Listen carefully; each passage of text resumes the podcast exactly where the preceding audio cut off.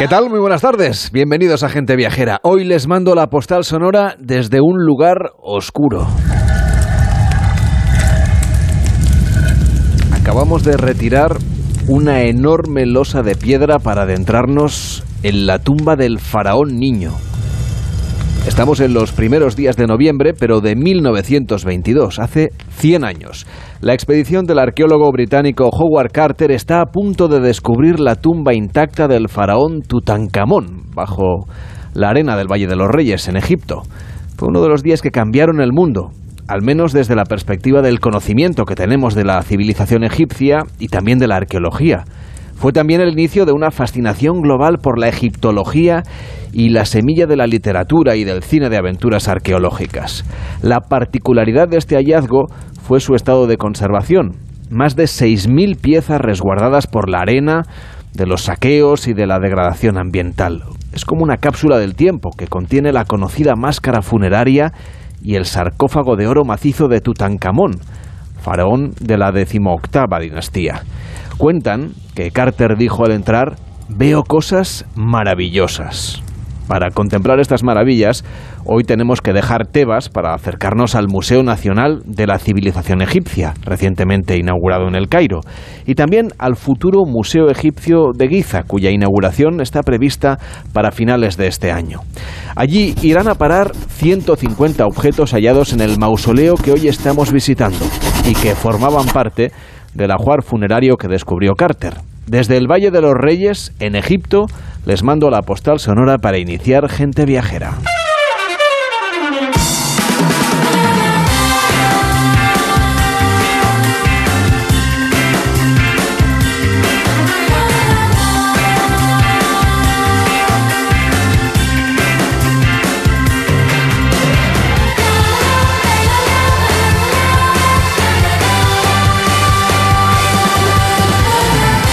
Las 12 y 8, las 11 y 8 en Canarias. Víctor Herranz, ¿cómo estás? Muy buenas tardes. Muy buenas tardes, Carles. Bueno, aunque en realidad el aniversario fue el pasado viernes, Sí. pero lo podemos celebrar hoy aquí en Gente Viajera. Este va a ser un mes muy muy pensado para todo lo que tiene que ver con el destino de Egipto. Empieza, ha empezado hace unas horas la cumbre en Sharm el Sheikh, la cumbre del clima. Se va a inaugurar ese museo que es tan esperado de la civilización egipcia y por supuesto tenemos ese centenario del descubrimiento de Tutankamón, así que vamos a tener ocasión a lo largo de las próximas semanas de ir hablándoles de varias cosas de Egipto, pero ahora vamos a viajar a Mérida no a la de Extremadura. En Extremadura, por cierto, estará este programa el próximo fin de semana, pero nos vamos a la Mérida mexicana, porque allí se va a celebrar del 11 al 13 de noviembre el Festival Gastronómico Sabores de Yucatán. Allí quieren fortalecer la gastronomía como centro de estrategia de desarrollo turístico de esta región mexicana.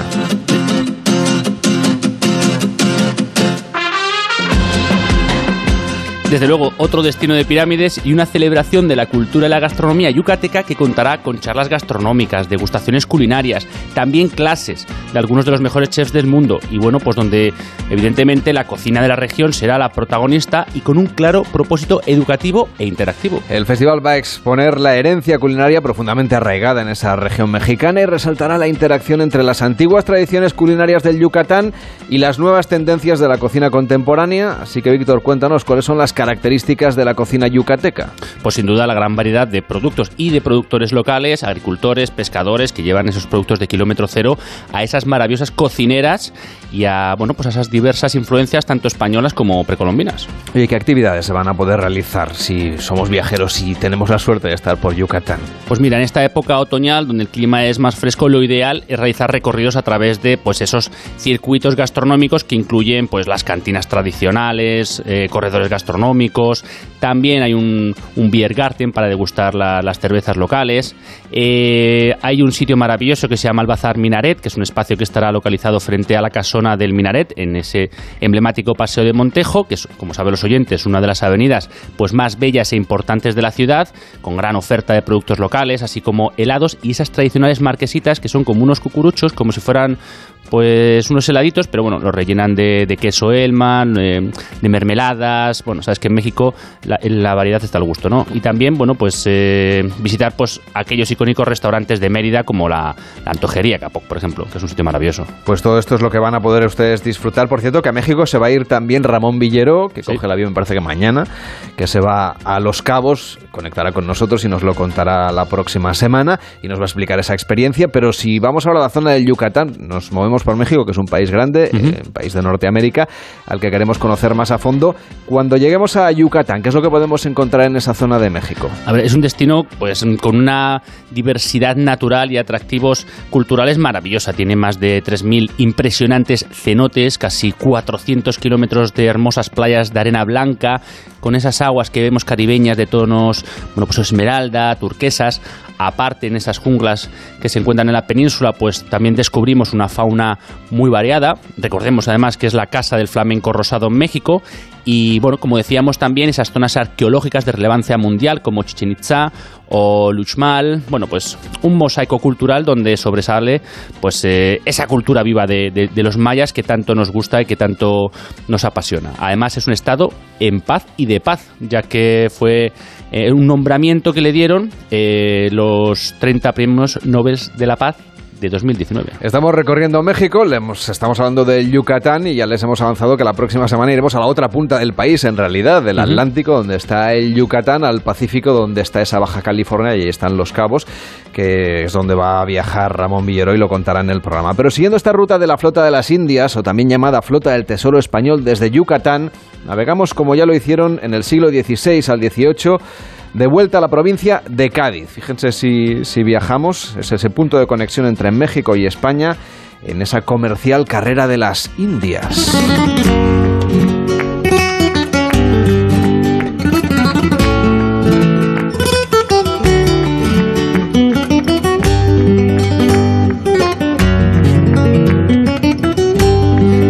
La ruta de los galeones españoles nos lleva ahora hasta Jerez de la Frontera, esto ya nos queda un poquito más a mano, donde el Hotel Bodega Tío Pepe acaba de ser elegido el mejor alojamiento enoturístico de España. Bueno, o como ellos lo llaman, el primer Sherry Hotel del mundo, un hotel boutique inspirado pues, en esa tradición eh, vinícola milenaria y en una de las marcas españolas más prestigiosas y conocidas del mundo en el histórico casco de Jerez junto a la catedral y el Alcazaba, que no hay mejor lugar en Cádiz, además en el interior de las bodegas. Pues nos estamos yendo ahora mismo hacia Cádiz y hay este hotel que ha sido elegido, como decimos, mejor el alojamiento no turístico de nuestro país. Tiene 27 habitaciones, es un edificio histórico que se ha recuperado, que está en el barrio tradicional jerezano, con calles estrechas, rodeado de monumentos. Y nos acompaña Beatriz Vergara. ¿Cómo está? Muy buenas tardes. Hola, buenas tardes. Que es directora de no turismo de ese hotel bodega Tío Pepe. Como decíamos, está integrado en un conjunto monumental bodeguero. Ahí producen ustedes desde el siglo XIX este producto tan de nuestro país y tan querido como es este espacio. Y si pudiéramos hacer ahora un recorrido, ¿cómo lo describiríamos en la radio? Bueno, yo, eh, ¿qué te voy a contar? Pues es un sitio totalmente inspirador en el que cuando entras lo primero que percibes es una luz, esta luz que tenemos aquí en Cádiz maravillosa, y luego pues eh, aromas, aromas que vas encontrando a la vez que vas recorriendo pues esas calles emparradas que le dan frescor, esos patios llenos de geranios y pues como no, esa oscuridad también en la bodega y ese silencio en las bodegas en las que eh, criamos nuestros vinos finos, olorosos, nuestros palos cortados y, entonces es un conjunto de emociones que, vas poco a poco descubriendo y una oportunidad extraordinaria para poder sumergirnos y vivir esa experiencia de la cultura del vino y del brandy de Jerez, recorriendo también además la historia de, la bodega. Pero, ¿qué tipo de experiencias enoturísticas van a poder disfrutar los viajeros que quieran bueno, pues aprender un poquito con, con esta cultura? Bueno, pues tenemos una amplia oferta mm, pues para un poco todo, todo el mundo, o sea, aquellos que realmente ya conocen nuestros nuestros vinos eh, o aquellos que quieren, como dices, empezar a conocerlos y formarse en ellos con catas maridadas, con visitas especiales, con visitas al atardecer, eh, y también con visitas al viñedo, porque como sabéis, Jerez es una zona eh, enológica en la que los viñedos están a la afuera de la ciudad y las bodegas están en los cascos históricos. Entonces ahí pues pueden elegir un poco una oferta amplia para conocer y sumergirse, como bien dice, en estos vinos que son únicos y de una autenticidad y calidad extraordinaria. Tienen ustedes ahí también la Real Escuela de Arte Ecuestre, que también conoció y visitó este programa. Si tuviéramos que completar un poco la visita, una vez nos hemos alojado en su, en su establecimiento, hemos visitado las bodegas, hemos visitado las viñas, ¿qué otras cosas podemos hacer por la zona? Bueno, es que Jerez tiene un enclave extraordinario y como no, en Jerez hay que disfrutar de un buen flamenco, hay que ir a un buen restaurante para maridar estos vinos donde encuentras una gastronomía ecléptica y de gran diversidad, eh, puesto que tenemos a un paso la costa, a un paso la sierra y a un paso la campiña jerezana. Mm, y, y, como no, eh, luego pues visitar la Real Escuela, o eh, los famosos caballos del hierro del bocado, porque mm, Jerez es bodega, es flamenco, es caballo, es cultura y luego darte un paseíto por la ciudad que tiene unas maravillosas iglesias de diferentes estilos, visitar el Alcázar, la catedral y yo te diría que no solamente una bodega, puedes visitar tres, cuatro bodegas, cada una con estilos y, una oferta muy, muy, muy diversa. Beatriz Vergara, directora de no turismo del Hotel Bodega Tío Pepe. Gracias por estar con nosotros y enhorabuena por ser elegido como el mejor alojamiento no turístico de España para este año. Buenas tardes. Muchas gracias. Hola Enrique, ¿cómo estás? Buenas tardes. Muy buenas tardes, Carlas. Tú conoces muy bien esa Real Escuela Ecuestre donde estuvisteis también haciendo gente viajera. Pues sí, un, lugar maravilloso y además lo ha explicado muy bien. Ese, esa, esa ciudad de Jerez como encuentro de los tres paisajes principales de Cádiz que parece que allí vienen a, condensarse y a mezclarse. Y además, bueno, pues con el vino siempre tienes la posibilidad de verlo el doble de bonito. Exactamente. Bueno, estamos en pleno otoño y eso abre un mundo de posibilidades para viajar hasta paisajes pues que tienen ahora su mejor momento del año. Un momento muy especial que no duró mucho y de eso vamos a hablar con Enrique Domínguez Uceta de los mejores paisajes de otoño en España los que demos, pues, podemos viajar, por ejemplo, los próximos fines de semana. Enrique, cuéntanos. Pues sí, efectivamente. La verdad es que son, son unos días preciosos. Eh, perfectos para salir de las ciudades, sobre todo los que vivimos en ciudades, y escaparnos a ese gran espectáculo que nos ofrecen los bosques de hoja caduca en estos días de otoño, cuando cambian de color el color de sus hojas y van cayendo al suelo para que se forme pues ese espeso manto de hojas caídas de mil colores que forman pues verdaderas obras de arte de color y de composición espontánea. Muchas veces paseando por los bosques dan ganas de hacer eh, fotografías al suelo porque son espectaculares, no solamente a los árboles y a las montañas. A mí me encanta salir a pasear por por, los bosques que, parece que ahora se despiden hasta el próximo año de su vida activa, que empezó con los verdes brillantes de las hojas de los árboles en primavera y que termina ahora con esta explosión de color que parecen pues los fuegos artificiales del final de fiesta que ha sido para, para los bosques este periodo en el que han florecido, en el que han dejado caer sus semillas en esa misma tierra que ahora fertilizan con sus propias hojas. Muchas veces pienso que hay gente que viaja hasta la tierra de Joe Biden para ver el espectáculo del otoño en los bosques de Nueva Inglaterra, que es precioso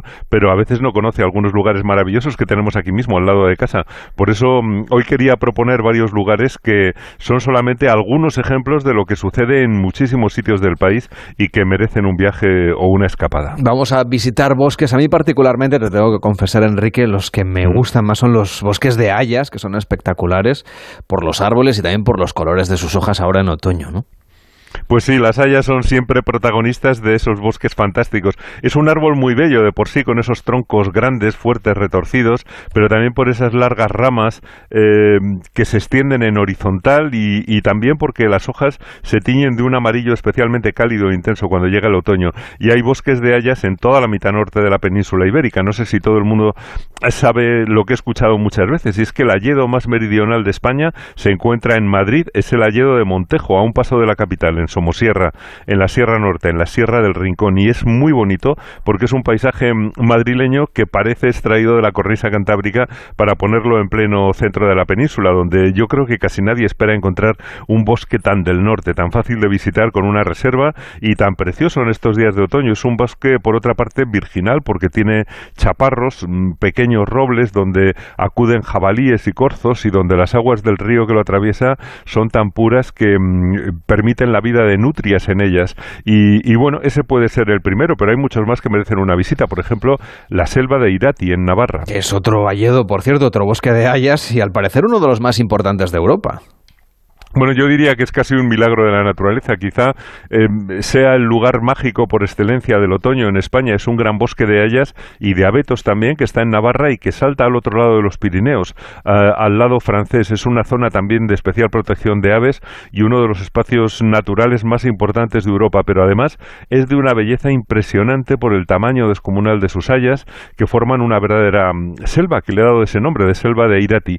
Y, y allí, bueno, pues están entremezcladas con los abetos con otras muchas especies botánicas, de manera que el bosque tiene, mm, tiene como vida propia, está como al margen del mundanal ruido y es perfecto para pasear entre esos enormes troncos, ir pisando en silencio las hojas caídas y sumergiéndose en, en esa especie de, de luz dorada del entorno. Y esos paseos, la verdad es que para mí, yo creo que para cualquiera son una verdadera medicina, una experiencia casi religiosa en el mejor sentido del término. Y si la madre naturaleza es la que nos ha dado la vida y nos mantiene en ella, pues yo creo que no hay templo más hermoso que la selva de Irati en estos días. Está en Navarra y se puede acceder por Orbaiceta, llegando desde el oeste, o por Ochagavía, si se llega desde el este. Y no es solamente la selva de Irati, también en Navarra es maravillosa la zona de Urbasa, de paisajes de, de esta, ropa de, eh, esta, esta roca de tipo kárstico que forma esos paisajes tan espectaculares en los que crecen las hayas que, bueno, que la verdad es que tanto nos gusta ver en estos días pintando el paisaje con sus colores. Enrique, como tú decías, la mayoría de las hayas se encuentran en el norte de la península, en los Pirineos, por ejemplo, podemos encontrar bosques de hayas también en Huesca. Bueno, son los hayedos de Aragón, en esa preciosa provincia de Huesca, que tiene espléndidos paisajes también en los Pirineos. Yo creo que el, mejor paisaje de otoño lo podemos encontrar en el Parque Nacional de Ordesa y Monteperdido.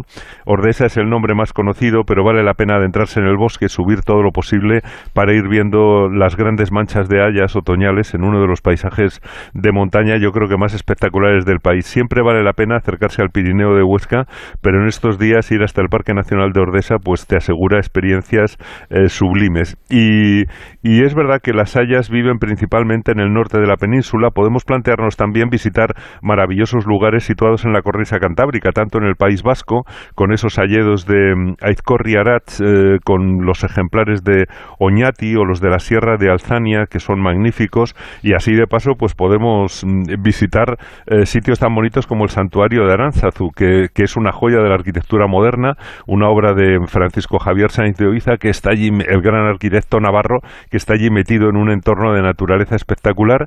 Y, bueno, si seguimos por la cornisa, pues podemos ir a Cantabria, nos podemos acercar al Parque Natural de Saja Besaya, sin olvidarnos de pasar por Bárcena Mayor, que es una joya de arquitectura popular incrustada en el interior de un bosque impresionante de hayas y de robles.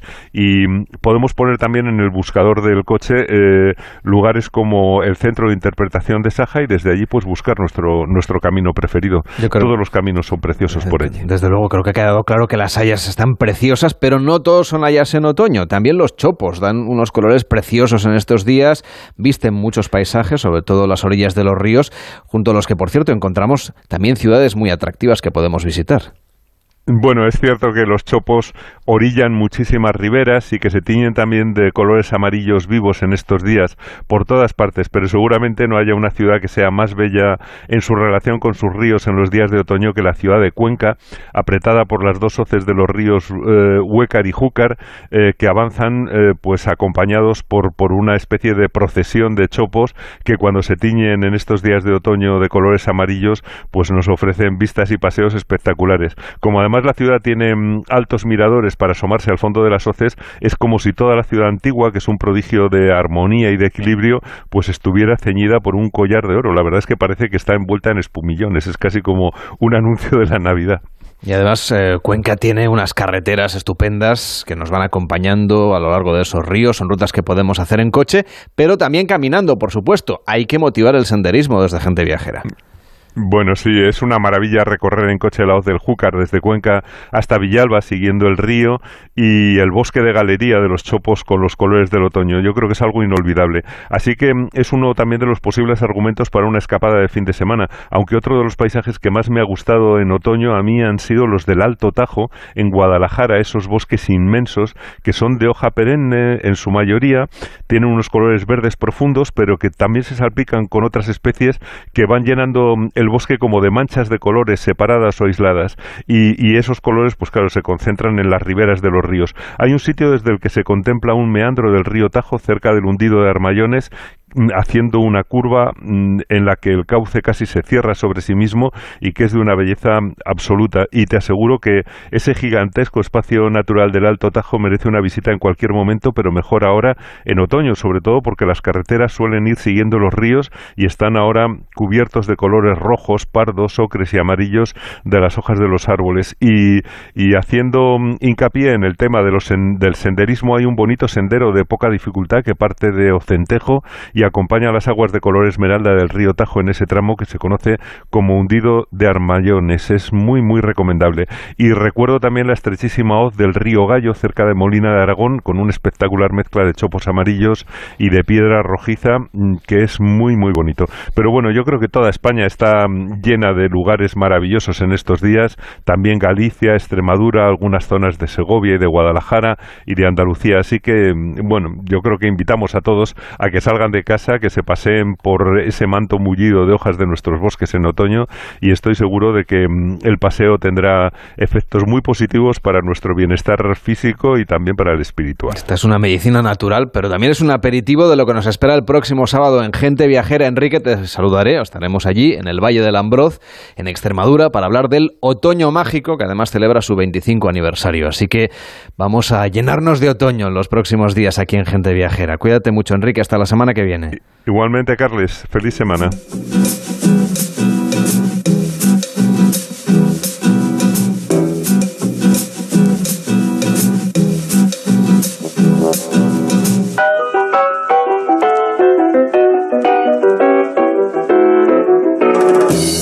En Onda Cero, gente viajera. Carlas Lamelo.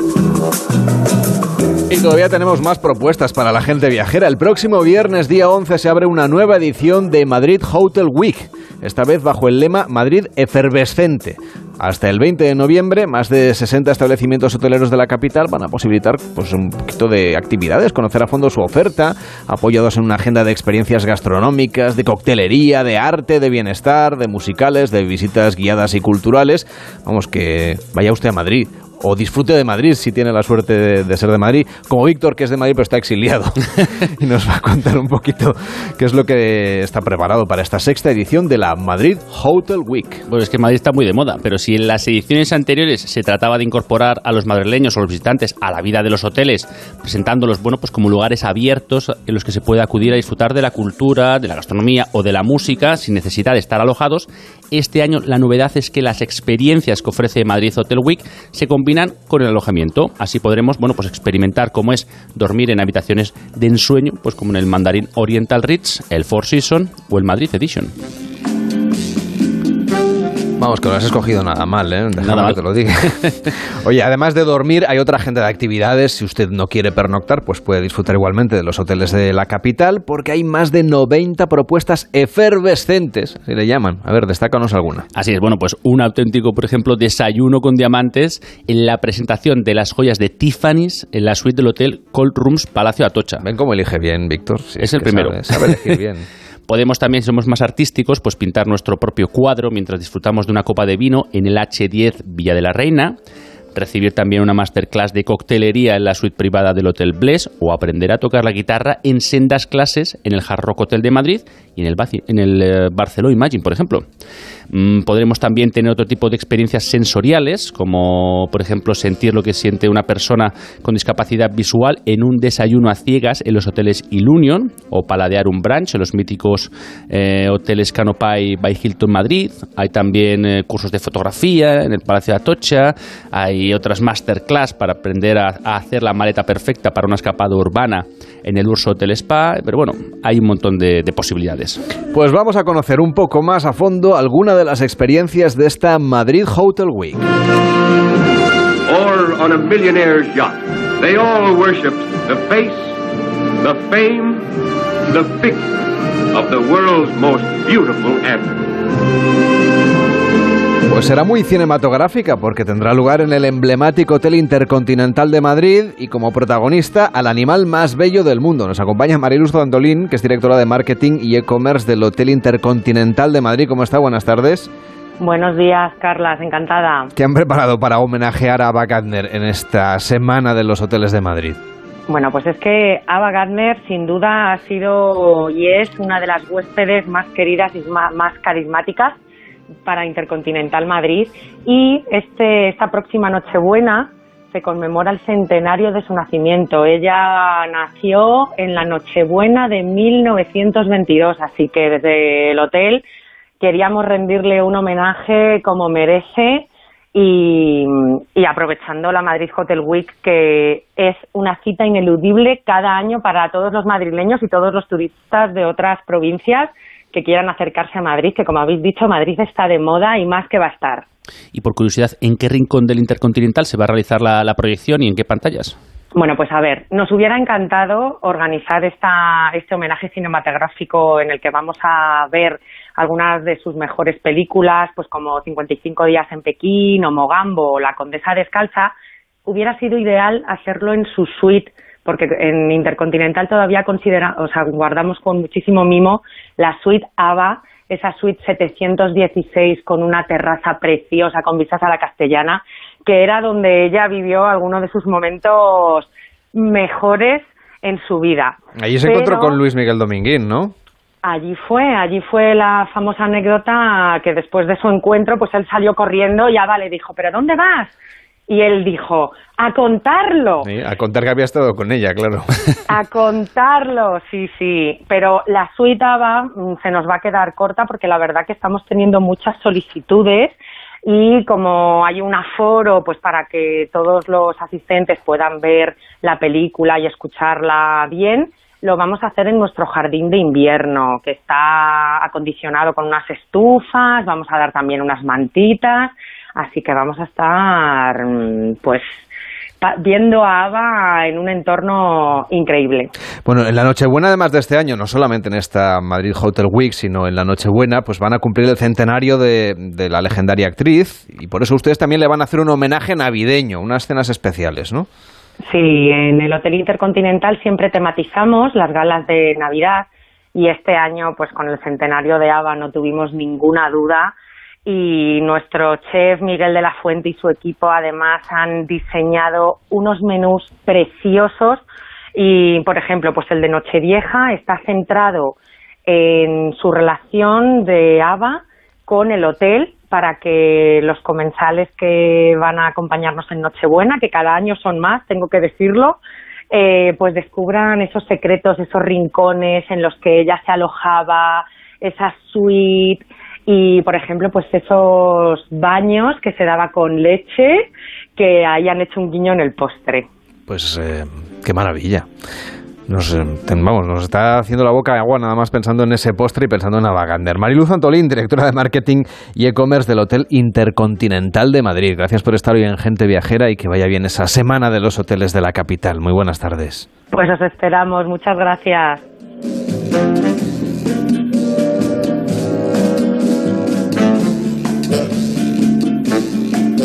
En Onda Cero, gente viajera.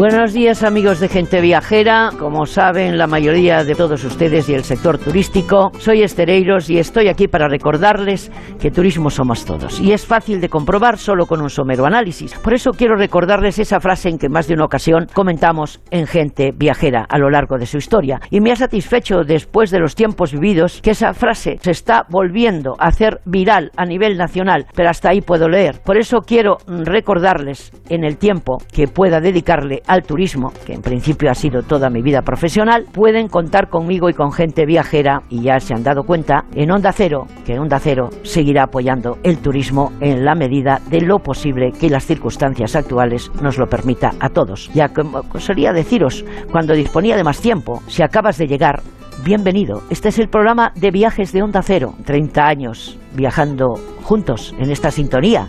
Y este espacio espero que sea el acicate que os hará llegar noticias del turismo, que hablará de aquello para lo que ha sido creado, con la colaboración de la industria turística y vosotros, los oyentes, que sois los principales. Así que espero os sirva de información a la hora de preparar un viaje. No se puede hacer un programa de viajes sin hablar de turismo.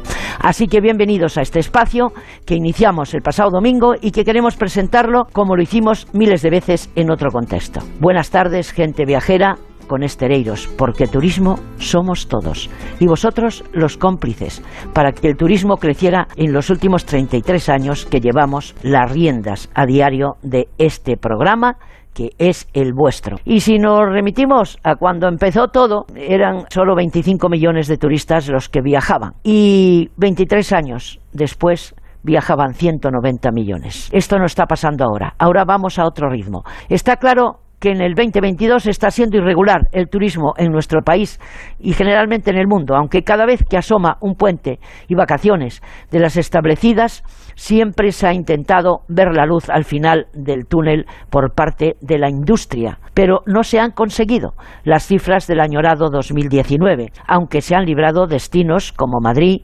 Benidorm, Tarragona, Galicia, con ese camino de Santiago en año Chacobeo todavía, y Andalucía, con su Semana Santa y todos los demás atractivos que tiene, que ha roto previsiones, porque allí se trabaja, al igual que se trabaja en Extremadura, porque aún no tienen tren, como no lo tiene Lugo. Como recordaba ayer el Progreso a una servidora, que también lo nombró en el pregón de San Froilán pasado, Leo hoy que la plataforma Lugo, no pierdas el tren, recibieron a la candidata a la alcaldía de Lugo, Elena Candia, del PP, para poder reclamar por derecho un tren que no tiene Lugo. O sea, si turismo somos todos y el empleo es para todos, o debería de ser para todos, pues alguien tiene que dejar de jugar al parchís de destino en destino para ocuparse de una España que aplaza sus viajes por miedo a la factura de la electricidad y el gas y a la gasolina, a la gasolina del coche. Por eso se nos pide que nos protejamos del frío en casa, con mantas, como si estuviéramos en la Edad Media, y que cojamos el transporte público mientras miles de asesores viajan en coche oficial. No se sabe qué hacen esas mujeres que revolotean cada día alrededor del presidente Sánchez y que no le dejan trabajar, que bastante trabajo tiene el hombre si quiere seguir durmiendo en la Moncloa y cumplir con todo aquello que les prometió a los que le votaron.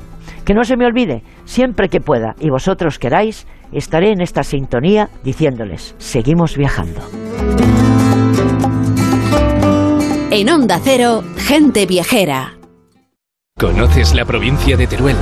Ven al Frescalo, al Rapento, al Tranquitenso, al Cosmo Pueblita. Planea tu viaje, Diputación de Teruel. ¿Por qué no disfrutar este otoño de una escapada junto al mar? Hoteles Servigroup pone a tu disposición durante todo el año los mejores hoteles en Benidorm para regalarte unos días de sol, playas, relax, excelente gastronomía y el ambiente más divertido frente al Mediterráneo. No lo pienses más y consigue fantásticos precios y la máxima flexibilidad en servigroup.es. ¿Te acuerdas cuando querías ser el primero en pedirte los juguetes? La primera en abrirlos, el primero en estrenarlos, la primera en enseñárselos a los amigos. Pues ahora, por adelantarte y ser de los primeros en comprarlos, en el corte inglés tienes un 25% de regalo en todos los juguetes. Solo hasta el 23 de noviembre en tienda web y app. Una serie original de A3 Player Premium. ¿Os recuerda algo? La novia gitana. Toda la verdad Extraño, ¿verdad? queda al descubierto. No sabe lo que sabemos. La novia gitana. Serie completa ya disponible solo en A3 Player Premium. A3 Player Premium. Sin publicidad, por solo 4,99 al mes. La salud es indispensable en nuestras vidas. Una buena salud bucal se refleja en la salud general. Por eso el primer paso es la prevención con Vitis, porque tu boca es única. Protege y cuídala con la gama de cepillos, pastas y colutorios con CPC de Vitis, que se adapte mejor a tus necesidades. De venta en farmacias y para farmacias. Vitis, más que una boca, es salud. O sea que estando nosotros en casa también podemos poner la alarma. Claro, podéis conectar las zonas que queráis o solo el exterior porque hay una cámara en la terraza y sensores en puertas y ventanas. Y así si alguien intenta entrar lo podemos detectar antes. Nosotros podemos ver las imágenes y si hay un problema real avisamos a la policía. Porque lo importante es que hay personas al otro lado en todo momento. Protege tu hogar frente a robos y ocupaciones con la alarma de Securitas Direct. Llama ahora al 900-272-272. Sonora. Historias originales en audio para quienes aman el entretenimiento. Me llamo Nuri Ulloa. Quise ser directora de cine desde que vi una película de los hermanos Marx con mi padre. Esta tarde tengo reunión con Ginés del Santo. Va a producir mi primer largometraje. Es una comedia romántica, o sea que no vale nada. A tres días de empezar la película, solo puedo decir una cosa. Estoy deseando que se acabe. ¡Ahí va la hostia! ¿Y entonces para qué preguntas? No da igual la hostia, no está escrito, ¿eh? Pero suena bien, ¿no? Dar o no la talla. Descarga la aplicación de Sonora en tu móvil y disfruta de grandes producciones en audio por solo 4,99 al mes. Tienes 15 días de suscripción gratis. Sonora, películas, series y documentales para la gente que escucha. En Onda Cero, gente viajera, Carlas Lamelo. Ya lo decíamos al principio, hace 100 años, el 4 de noviembre de 1922, el británico Howard Carter hizo un hallazgo que aún hoy despierta admiración, la tumba de Tutankamón, el descubrimiento de la tumba del faraón niño más célebre del mundo. Además de conllevar una maldición, también desencadenó la egiptomanía. Para conmemorar ese centenario, en el Matadero de Madrid está en marcha la exposición Tutankamón, la exposición inmersiva. Pero también en Madrid, hasta el 31 de diciembre, podemos admirar la reproducción del despacho de Howard Carter en el Palacio de las Alhajas. Este despacho es uno de los rincones que conforman la exposición Hijas del Nilo, Mujer y Sociedad en el Antiguo Egipto, que reúne alrededor de 300 piezas procedentes de 12 países y 27 instituciones y colecciones privadas. Algunas de estas piezas nunca se han exhibido en España y por eso esta es una ocasión excepcional para poder admirarlas. Hijas del Nilo es la primera exposición en nuestro país dedicada exclusivamente al papel de la mujer en el antiguo egipcio, Egipto, perdón, y hasta allí hemos enviado a una mujer de este programa, a Lorena Pérez Mansillas. ¿Qué tal estás? Buenas tardes. Hola, ¿qué tal, Lamelo? Pues aquí estamos dispuestos a caminar entre bustos de reinas, entre sarcófagos, ataúdes, vasos canopos, relieves, pero mira, lo primero lo primero con que nos recibe esta exposición, Hijas del Nilo, es una experiencia inmersiva que escuchamos ya mismo. Hace más de 5.000 años surgió en el Valle del Nilo, en el extremo noreste de África, una de las civilizaciones más poderosas de la historia. Egipto. Bueno, esta experiencia inmersiva nos está llevando a través de un templo y hacia una pirámide. Como digo, es el inicio de esta exposición que recorre el papel y la relevancia de la mujer en el antiguo Egipto a lo largo de cuatro episodios o cuatro bloques y un apartado final que vamos a recorrer acompañados de Alejandra Izquierdo, guía de esta exposición. Bueno, lo primero que nos vamos a encontrar, buenas tardes, ¿qué es? Como ya has comentado, en primer lugar está el vídeo inmersivo y la primera parte de la exposición está dedicada a la mujer en términos generales y en concreto a la mujer dentro de la vida cotidiana. Por ese motivo, bueno, pues tenemos un apartado dedicado a la familia, a la cosmética, a la vestimenta, al trabajo, en fin, elementos pues muy importantes dentro de la vida cotidiana del antiguo Egipto. ¿Y cómo era esa mujer en, en la sociedad egipcia durante 3.500 años? tenía bastante poder, ¿no?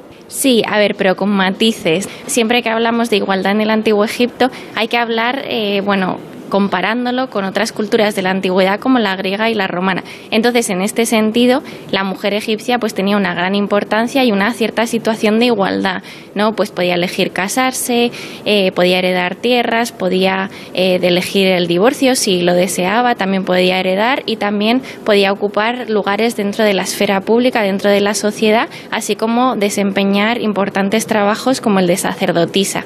Bueno, Alejandra, me decías que en esta primera parte vamos a ver eh, esa vida más cotidiana ¿no? de las mujeres del Antiguo Egipto. ¿Qué piezas destacarías de esta sección?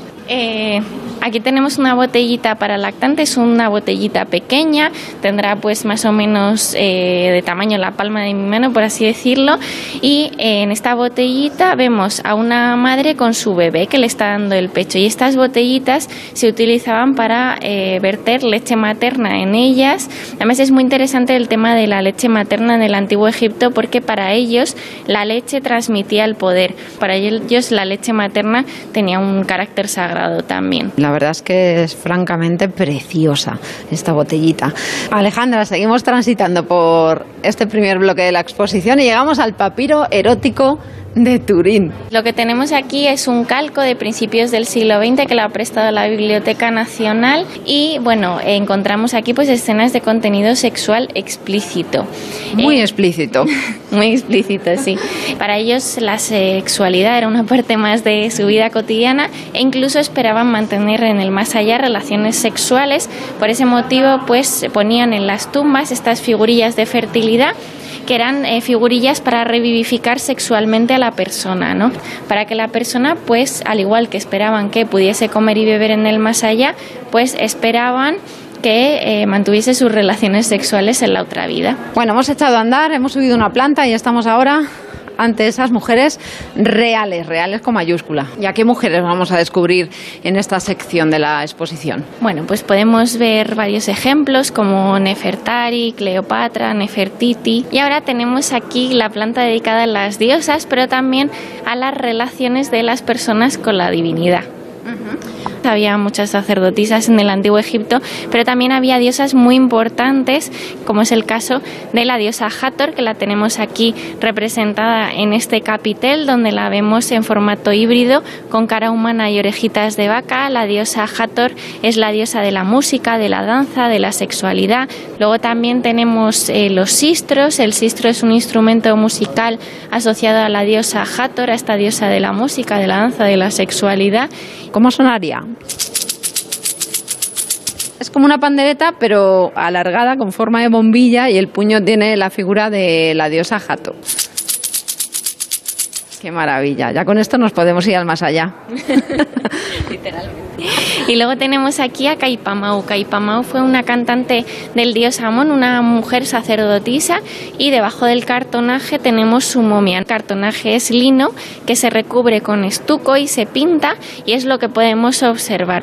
También vemos que multitud de divinidades egipcias la protegen, así como textos que aseguran el paso al más allá de Caipamau. Es un cartonaje policromado, es, es la verdad es que bastante impresionante. Y debajo de él dices que está la momia de verdad, la momia Efectivamente, sí. Pues ya aprovecho para preguntarte, ¿en la exposición se puede ver alguna momia sin cartonaje? Sí, se puede ver en la última sala. Uy, qué intriga, pues vamos para allá. He vencido. He completado el camino con éxito. Osiris, dios de la muerte.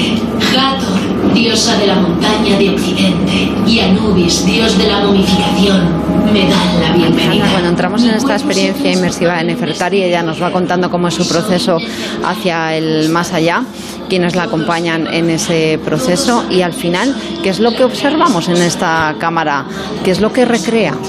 pues recrea su tumba, la tumba que se puede observar en el Valle de las Reinas. Esta recreación es una de las joyas de la exposición Hijas del Nilo. Sí, sin duda alguna es una de las cosas que más llama la atención de, toda la exposición a prácticamente todos los visitantes. Estamos llegando ahora a una sala donde lo primero que encontramos son vasos canopos. Y ahora nos agachamos y pasamos a una estancia abovedada que entiendo que es otra tumba más. Sí, pero esta vez es la recreación de la tumba de Senet Jem. Senet Jem fue uno de los trabajadores de las tumbas del Valle de los Reyes, un alto artesano. Lo que tenemos aquí es la cámara funeraria, donde se encontraron en la original los ataúdes y también las momias de Senet Jem y también de su mujer, Lineferti. La verdad es que es muy, muy impresionante esa recreación. Bueno, y ahora venimos aquí a esta sala que está dedicada al ajuar funerario, donde, bueno, entre otras piezas destacan los usheptis o shaptis, que son unas figurillas mágicas que se ponían en la tumba para ayudar en el más allá y no tener que ir a trabajar tú a estos campos de Osiris. Eran listos, ¿eh? Esto de que trabaje otro en el más allá es buena idea. Sí, es muy buena idea, la verdad. Y por último, en la exposición tenemos esta momia de una niña de unos 10 años. En las sandalias de la tapa del ataúd podemos observar los enemigos sometidos, que es un tema que aparece también en las sandalias de Tutankamón. Alejandra Izquierdo, muchísimas gracias por guiarnos por estas hijas del Nilo, esta exposición tan excepcional. Muchas gracias a ti. Bueno, espero que a todo el mundo le haya generado interés y esperamos verles pronto aquí en Hijas del Nilo. Hijas del Nilo, la Melo, que además nos permite acercarnos al antiguo Egipto a través de conferencias. Ya en septiembre estuvo aquí Zahi Hawass, el exministro de Antigüedades de Egipto, que es probablemente el arqueólogo más famoso del mundo. Eh, le van a tomar el relevo en noviembre figuras como José Manuel Galán, que ya sabes que capitanea ese proyecto Yehuti en Luxor.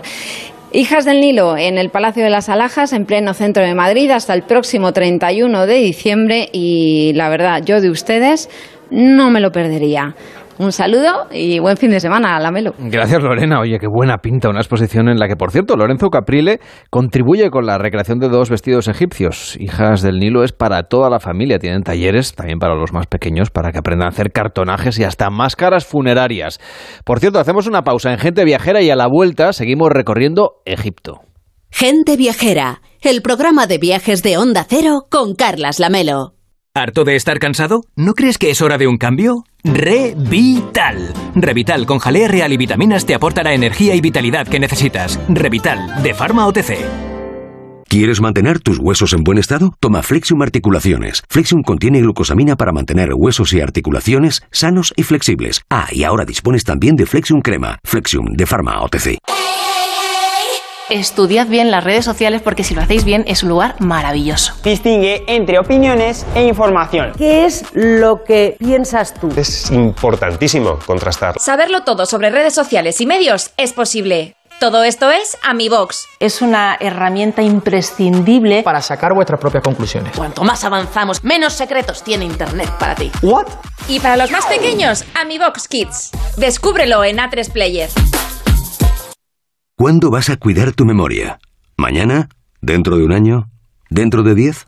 Hoy mismo puedes cuidar tu memoria con The Memory. The Memory, de Pharma OTC. Si no lo veo, no lo creo. ¿Te suena esta expresión? Así se trata cada día a miles de personas con discapacidad orgánica. En COCENFE reivindicamos nuestro derecho a estar presentes en todos los ámbitos de la vida y a que se nos reconozca, porque tenemos mucho que dar, porque no somos invisibles. COCENFE toca que nos vean. Los bocados más exquisitos de la gastronomía nacional y mundial se dan cita en Valladolid.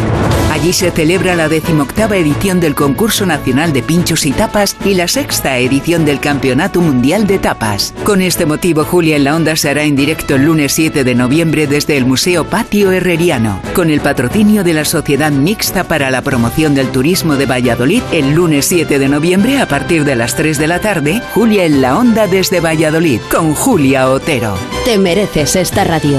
Onda Cero, tu radio. En Onda Cero, gente viajera, Carlas Lamelo. Y la cumbre del clima de la ONU, la COP27, está empezando ahora mismo en la ciudad turística de Sharm el Sheikh, en la costa del Mar Rojo. Y para allá que nos vamos con Eva Miquel. Hola Eva, ¿cómo estás? Buenas tardes. Hola, Carlas, ¿qué tal? Buenas tardes. A ver, ¿por qué tenemos eh, que recorrer este rincón del Mar Rojo y hacerlo además a bordo de un crucero? Bueno, la verdad es que tenemos itinerarios de, de, vamos, de todas las compañías prácticamente y adaptadas a todos los gustos, sea por presupuesto, por concepto, por duración de los mismos o por el itinerario en sí. Pero es verdad que el Mar Rojo está de moda, Carlas. Si te parece, vamos a empezar por una propuesta fluvial, aunque en este caso, para ser exactos, no es fluvial, es costera, es decir, barcos aptos para navegar por océanos, pero costeándolos, sin adentrarse mar adentro. Son barcos de menos calado, mitad de camino entre el fluvial y el oceánico, como este de nombre de la Bel Adriatic, que por eso escogen pues mares calmados como este caso, el Mar Rojo, o la costa dálmata eh, en Croacia. Y es que la compañía francesa Croatia Europe nos ofrece un fascinante viaje por Egipto y Jordania, siendo la próxima salida el próximo 12 de noviembre, repitiendo las salidas cada semana y navegando por la península del Sinaí y escapadas al desierto de Wadi Rum. Hurgada es el punto de salida, un destino idílico para buceadores ubicado en las orillas del Mar Rojo, estando amarrados durante un día y medio para que los pasajeros escojan las excursiones que deseen para seguir a Sharm el Sheikh, eh, a Aqaba, a dos horas por tierra de Petra, que es la joya más preciada de Jordania, capital tallada, ya sabemos, eh, en piedra rosa y roja por los nabateos, el pueblo árabe que se instaló en Jordania hace más de 2.000 años. Tras dos días haciendo excursiones desde Aqaba, se regresa a Hurghada el sexto día para seguir haciendo en Egipto los itinerarios por tierra pues hacia Tebas y así visitar Luxor, el Valle de los Reyes y el templo, el templo de Karnak. Hay que tener en cuenta, Carlas, que algunas de las excursiones terrestres que se ofrecen en el Mar Rojo están a cierta distancia de los puntos de atraque. Te lo iba a decir, ¿eh? porque del Valle de los Reyes al Mar Rojo hay, hay un trecho. Claro, entonces es por ello que en este caso la naviera eh, pues concentra en pocos puertos el grueso de los días, eh, durmiendo los mismos dos noches para así eh, poder disfrutar pues más a fondo de las propuestas en tierra, pudiendo hacerlas a medida del pasajero. Ah, pues está muy bien pensado. Oye, lo cierto es que los cruceros fluviales Eva, están cada vez más demandados, parece, ¿no? Vamos a regresar al mar y vamos a profundizar en otras propuestas de cruceros marítimos. Pues sí, en cuanto a cruceros fluviales, Carlas, decirte que que, hay auténticas maravillas, ¿eh? ¿eh? donde también han entrado las compañías de, lujo que se han sumado desde hace años y quizá un día, pues, oye, pues charlamos y hacemos un especial solo de fluviales para que los oyentes pues se hagan una idea de todo lo que el mercado pues nos ofrece, ¿no? Pero ahora, como bien dices, pues mira, nos embarcamos, nos vamos a un crucero oceánico y nos vamos ahora a una naviera de lujo, porque la americana Seaboard Cruise Line nos ofrece cruceros desde 15 a 30 días de lo más diverso también. Hemos escogido para esta ocasión pues uno de 17 días que sale de Atenas el próximo 20 de noviembre, sigue por Creta para adentrarse ya más tarde en Tel Aviv y Jerusalén en Israel, navegar por el canal de Suez durante dos días hasta ya llegar a Egipto, alcanzar Aqaba para visitar eh, Petra también y seguir ya hasta Oman, Sirvan y Yas Island, ya con destino final Dubai. Eh, pero este tipo de barco, como es el caso pues, de Seaboard Encore, está orientado al disfrute a bordo de todo tipo de comodidades y exquisiteces para el huésped, introduciendo mejoras cada temporada para potenciar la experiencia de los mismos. Son pues 300 suites en un buque de ultralujo con restaurantes pues con las propuestas más innovadoras y refinadas, zonas de cóctel, spa, zona wellness, con los eh, mejores tratamientos, gimnasio y propuestas como el disfrute en alguna de las playas paradisíacas donde la tripulación, que hay que recordar que el ratio es de uno a uno, uno de tripulación por cada huésped, donde pues sirve caviar y champán. Como es, Carlas, pues en materia de cruceros hay propuestas de todo tipo y para todos los gustos y para todos los presupuestos. Bueno, pues vamos a seguir haciendo un poco de propuestas, en este caso ya sí para, para todos los públicos, para todos los presupuestos. Cuéntanos alguna propuesta que podamos hacer por esta zona del Mar Rojo. Pues mira, una compañía además que ha sido pionera y de hecho es la única que hace Arabia Saudí, además del Mar Rojo, es MSC Cruceros. Y es que la compañía familiar italo-suiza ya apostó hace unos años por lanzar una propuesta que incluyera la visita a Arabia también, que se va abriendo poco a poco al turismo ofreciendo auténticas eh, maravillas. Pues mira, os cuento, el puerto de origen a bordo del MSC Espléndida, en este caso, es Sáfaga, en Egipto, y tras visitar los puntos más destacados, pues el barco ya se va adentrando en Arabia Saudí, donde hay lugares arqueológicos declarados también Patrimonio de la Humanidad por la UNESCO, como la histórica ciudad de Al-Lula y la visita a Jeddah, también en Arabia. Y también en su recorrido por el Mar Rojo se puede visitar Yambo, que es un puerto en el desierto célebre por sus playas de arena blanca, aguas de color turquesa y por supuesto Aqaba. Aqaba es punto clave para alcanzar Petra en Jordania. Hay que recordar además, Carlas, que MSC Cruceros incorporó ya hace algunos años el Yacht Club, ¿eh? lo que supone una clase business dentro del propio barco, con embarques y desembarques independientes, así como unas suites maravillosas con acceso a un restaurante solo para los huéspedes del Yacht Club que es una combinación interesante, ya que algunos pasajeros pues quieren mayor privacidad, pero sin querer renunciar a las infinitas propuestas del barco como pues los magníficos espectáculos, los diferentes restaurantes para todos los gustos o las múltiples atracciones para familias desde los más pequeños hasta los más mayores y la opción de un Kids Club que ofrece servicio de guardería. De hecho, tras el éxito siempre de reservas en las suites del Yacht Club, MSC Cruceros ha lanzado su línea solo de lujo, de la que ya hablaremos más adelante y que se estrenará en este año 23 con el Explora 1, que es el primero de los barcos de la línea Explora Journey. Pues nos apuntamos todas estas ideas. Déjame que apunte que hay cruceros saliendo de Barcelona, por cierto, de 15 días de Costa Cruceros que llegan también a Alejandría, que es otra manera también de alejarse, de acercarse, perdón, a esta cultura egipcia. Eva Miquel, que tengas un feliz domingo. Hasta la próxima. Buenas tardes. Muy bien, pues muy buenas tardes, Carlas. Llegan las noticias a Onda Cero con Laura Gil y luego seguimos contando viajes aquí en Gente Viajera. Es la una de la tarde, mediodía en Canarias.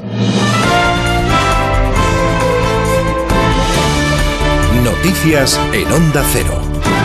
Buenas tardes. Conmoción todavía a esta hora en la localidad madrileña de Torrejón de Ardoz tras el atropello múltiple ocurrido esta madrugada, fruto, según la investigación, de una reyerta entre personas de etnia gitana que momentos antes habían celebrado una boda en un restaurante del municipio. Carlos León. Los cuatro fallecidos son una mujer de 70 años y tres hombres de edades aproximadas de 40, 60 y 17 años que presentaban fracturas y politraumatismos.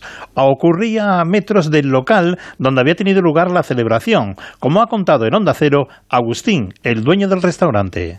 Pues cuando salgo, eh, la policía me dirige a mí hacia un lado, a las personas que estaban las dirige hacia otro lado, y yo lo que veo, pues veo, no sé, una, serie de personas, no sé si seis, es cinco, es siete, no, no, no sé el número exacto, tendidas en el suelo, cubiertas. Eh, una se le veía la cabeza y a otras, pues, eh, no se le veía ninguna parte de su cuerpo. Por lo cual, pues todo eso te lleva a pensarlo lo, más, lo, peor. La Guardia Civil está buscando en la localidad toledana de Seseña al cuarto implicado en este atropello. El huido se encontraba junto a otros tres implicados que han sido detenidos. Son un hombre de 35 años que conducía el vehículo y sus dos hijos de 16 y 17 años, mientras que el fugado es un joven de 18 años. Al detectar un control policial, los ocupantes del vehículo que circulaba con múltiples abolladuras y sin paracoches eh, le dejaron abandonado con cerca de 5.000 euros en su interior. Domingo de actos eh, políticos también para los principales partidos, hoy como el PSOE, que retoma su agenda en Ajalbir, municipio madrileño, donde intervienen a esta hora el secretario de Organización Socialista, Santos Cerdán, y Juan Lobato, secretario general del partido en Madrid. Santos Cerdán ha reprochado al líder del PP, Núñez Feijóo, que utilice su gira por Latinoamérica para atacar al gobierno, dice, y le pide explicaciones por su rechazo al impuesto a la banca y a las energéticas que plantea el Ejecutivo. Feijóo nos tiene que dar explicaciones y más de una, porque de verdad, de verdad, tiene la obligación de defender a la banca y a las eléctricas. ¿Nos puede decir qué le debe Feijó y el PP a la banca y a las eléctricas? Porque decir estas aberraciones solo puede ser que lo tienen bien agarrado. Alberto Núñez Feijóo iniciaba este domingo su visita a Argentina tras su paso por Uruguay, donde reivindicaba en las últimas horas la oposición útil en estos momentos de debilidad que, según el dirigente popular, atraviesa España. Declaraciones que se suman a las del coordinador general del PP, Elías Bendodo, quien acaba de intervenir en otro acto en Estepona, Málaga, donde ha acusado a Pedro Sánchez de no usar los fondos europeos por interés electoral. Le pedimos, por favor, los españoles al presidente Sánchez, insisto, que ese colchón que se ha guardado de 15.000 millones de euros para él utilizarlo a su antojo el año que viene, que son las elecciones, lo dedique ahora, que es cuando los españoles lo necesitan, para las hipotecas, para el precio de la luz, del gas, de los combustibles. Uno necesita un salvavidas cuando se va a ahogar. Cuando te has ahogado ya el salvavidas no te vale para nada. Y hay gente que no llegará a final de mes. Por tanto, el gobierno tiene que ser responsable y pedimos que anteponga los intereses de los españoles a ir dopado a las elecciones Y en el exterior pendientes de las últimas noticias en Ucrania en el día 256 de invasión rusa. Según publica hoy el diario norteamericano The Washington Post, la diplomacia de Estados Unidos habría pedido en privado al gobierno de Ucrania que deje abierta la puerta a un acuerdo de paz con Rusia para así convencer a los países aliados de que la guerra de Ucrania no se está enquistando y hay una opción de salida. Y sobre el terreno, el alcalde de Kiev ha llamado este domingo a la población ucraniana a acumular comida y otros bienes de primera necesidad, mientras algunas fuentes apuntan que se planea una evacuación total de la ciudad si siguen ocurriendo los cortes eléctricos durante el invierno. Tiempo ya para el deporte con Rafa Fernández. Y nos tenemos que ir al circuito Ricardo Tormo de Cheste, donde tenemos nuevo campeón del mundo español en el Mundial de Motociclismo, Chechu Lázaro.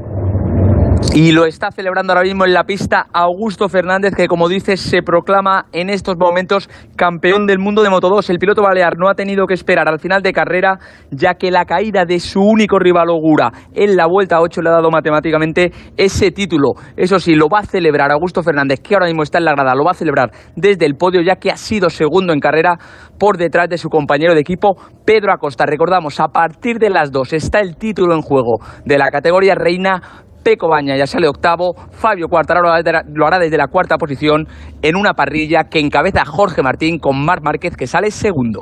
Y lo vamos a vivir en Radio Estadio a partir de las 2 de la tarde, eh, todo con un día en el que estamos todavía con la resaca de la despedida de Gerard Piqué, que anoche jugaba su último partido como jugador del Fútbol Club Barcelona en el Camp Nou, partido que ganaba el equipo de Xavi 2-0 al Almería, lideran ahora la tabla con dos puntos de ventaja sobre un Real Madrid que mañana cerrará la jornada ante el Rayo en Vallecas. Hoy a las 2 arranca esta jornada dominical con el Atlético Español, a las 4 y cuarto Real Sociedad Valencia, a las 6 y media Villarreal Mallorca y a las 9 el Derby sevillano cerrará la jornada con un partido en el que el Betis recibe al Sevilla desde posiciones de Europa con los sevillistas en puestos de descenso. Y a esa misma hora, a partir de las 2, la una en Canarias, Yolanda Cans les va a ampliar la información de España y del resto del mundo en Noticias Fin de Semana. Hasta entonces siguen escuchando Gente Viajera con Carlas Lamelo.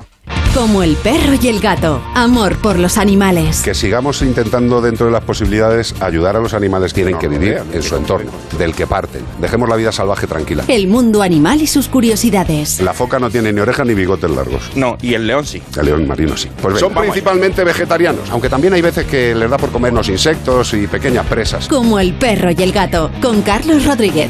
Sábados a las 3 de la tarde.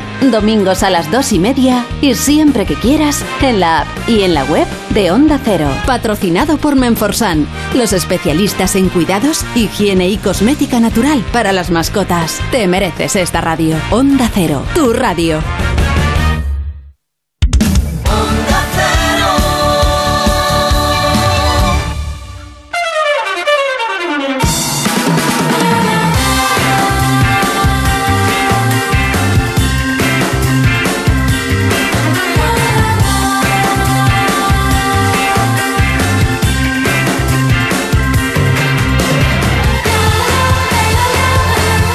Cero, gente viajera, Carlas Lamelo. A la 1 y 6, las 12 y 6 en Canarias, viajamos ahora a lo alto de la ladera de una montaña frente a la playa de Louro, eh, del Lourido, perdón, en Galicia. Allí se encuentra el parador de la Costa da Morte, que ha sido inaugurado oficialmente hace unos días por la ministra de Turismo, aunque lleva en funcionamiento, de hecho, ya desde hace bastante tiempo. La celebración de esta inauguración tuvo que retrasarse por la pandemia, pero ya está ahí. Es un edificio moderno y sostenible que pasa casi desapercibido en la naturaleza. Nos acompaña Julio César Castro, que es director del Parador de Muxía Costa da Morte. ¿Cómo está? Buenas tardes. Hola, muy buenas tardes. Bueno, el, parador, el parador en realidad abría sus puertas en 2020 pero se ha inaugurado ahora oficialmente tras verse aplazado el acto, pues evidentemente por la pandemia de COVID-19. Un parador que está envuelto en un paisaje natural, con varios niveles adaptados a la topografía de una ladera con espectaculares vistas al mar. ¿Cómo es ese destino? ¿Cómo es este parador? Bueno, el parador es eh, un destino espectacular, ¿no? Yo creo que la zona de costa o la comarca de costa más impresionante de toda España es justamente la costa del norte, ¿no? Una costa muy salvaje con un mar lleno de temporales, sobre todo en estas épocas, ¿no? En que estamos. Y, bueno, y el parador ha sido ubicado pues en un sitio increíble, ¿no? El parador se ubicó finalmente después de, muchos meses desde la decisión que se hacía aquí el parador, eh, buscando un emplazamiento muy adecuado. y está justo pues en el kilómetro cero, ¿no? que se dice del Prestige, ¿no? donde el Prestige más se acercó a la costa, donde empezó a llegar aquí los primeros eh, restos de chapapote y desde donde todos los voluntarios vinieron aquí a empezar a limpiar la costa. Y está justamente en la ladera de la playa de Laurido, ¿eh? baja una ladera de la montaña desde la aldea de Laurido hacia la playa de Laurido y desde aquí pues estamos mirando al noroeste se ve la punta de la barca, lo que es el Monte Corpiño, que es la península donde está la villa marinera de Muxía, y al fondo vemos el otro cabo, uno de los cabos más míticos de la Costa de la Muerte, junto con Cabo Finisterre, que es el Cabo Vilán, ¿no? Vemos todas las noches el faro iluminado de Cabo Vilán, y el Cabo Vilán es un sitio mítico porque allí, en 1890, naufragó el Serpen, allí se enterraron los 173 marinos que, que naufragaron, que murieron y que, que, se hizo lo que le llamamos hoy en día el cementerio de los ingleses, ¿no? una de las costas más salvajes, la entrada de la ría de Camariñas. ¿no? Esa bravura del mar que tienen ahí en el entorno, ¿se nota de alguna manera en el parador? No sé, por ejemplo, por las noches se escucha cuando uno sale a pasear por el entorno.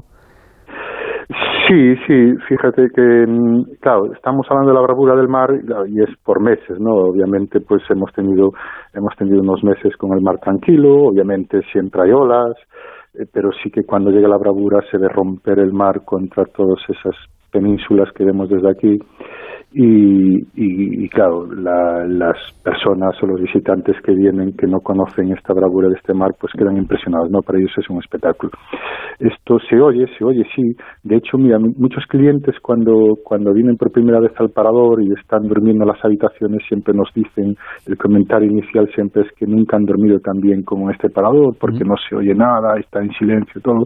Obviamente el, el parador es todo acristalado, está muy bien eh, insonorizado, pero sí que luego cuando están varios días nos dicen, oye, que lo que le dije que no se veía nada, hemos, hemos averiguado que es buenísimo dormir dormirse con el ruido de las olas, ¿no? Entonces dejan un poquito abierto la puerta corredera que da a la terraza de la habitación, un poquito simplemente, y, nos dicen que esa experiencia que es espectacular, ¿no? Dormirse con las con el murmullo de las olas, eh, despertarse con el con el piar de los pájaros, eh, ven amanecer.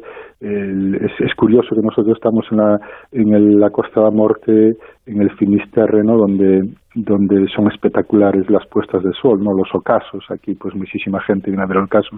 Pero sin embargo el parador está orientado casi, casi hacia el este, con lo que aquí ven unos amaneceres increíbles, ¿no? Los amaneceres muchas veces no, no los pensamos, pero son muy, muy parecidos a las, a los atardeceres, ¿no? Se empieza a poner también el, el cielo naranja, tan pronto como empiezan a hacer el sol, y luego desde aquí es simplemente cruzar la playa del Ourido, que está a 150 metros del parador, ir justo hacia el otro lado de la, de la, de la costa y desde allí justamente es donde ven también los ocasos, ¿no? Es decir, que aquí estamos también ubicados que vemos amanecer, pero también moviéndonos simplemente 300, 350 metros desde el parador, podemos ver también unos ocasos espectaculares. Imágenes que podemos ver en directo, que podemos fotografiar si tenemos un poco de maña con la cámara, pero también podemos contemplar la historia de, de, Galicia, la forma de vida gallega y la forma de vida en concreto de este rincón de Galicia a través de las fotografías y de las imágenes que adornan las paredes del parador. ¿Cómo es esta selección fotográfica?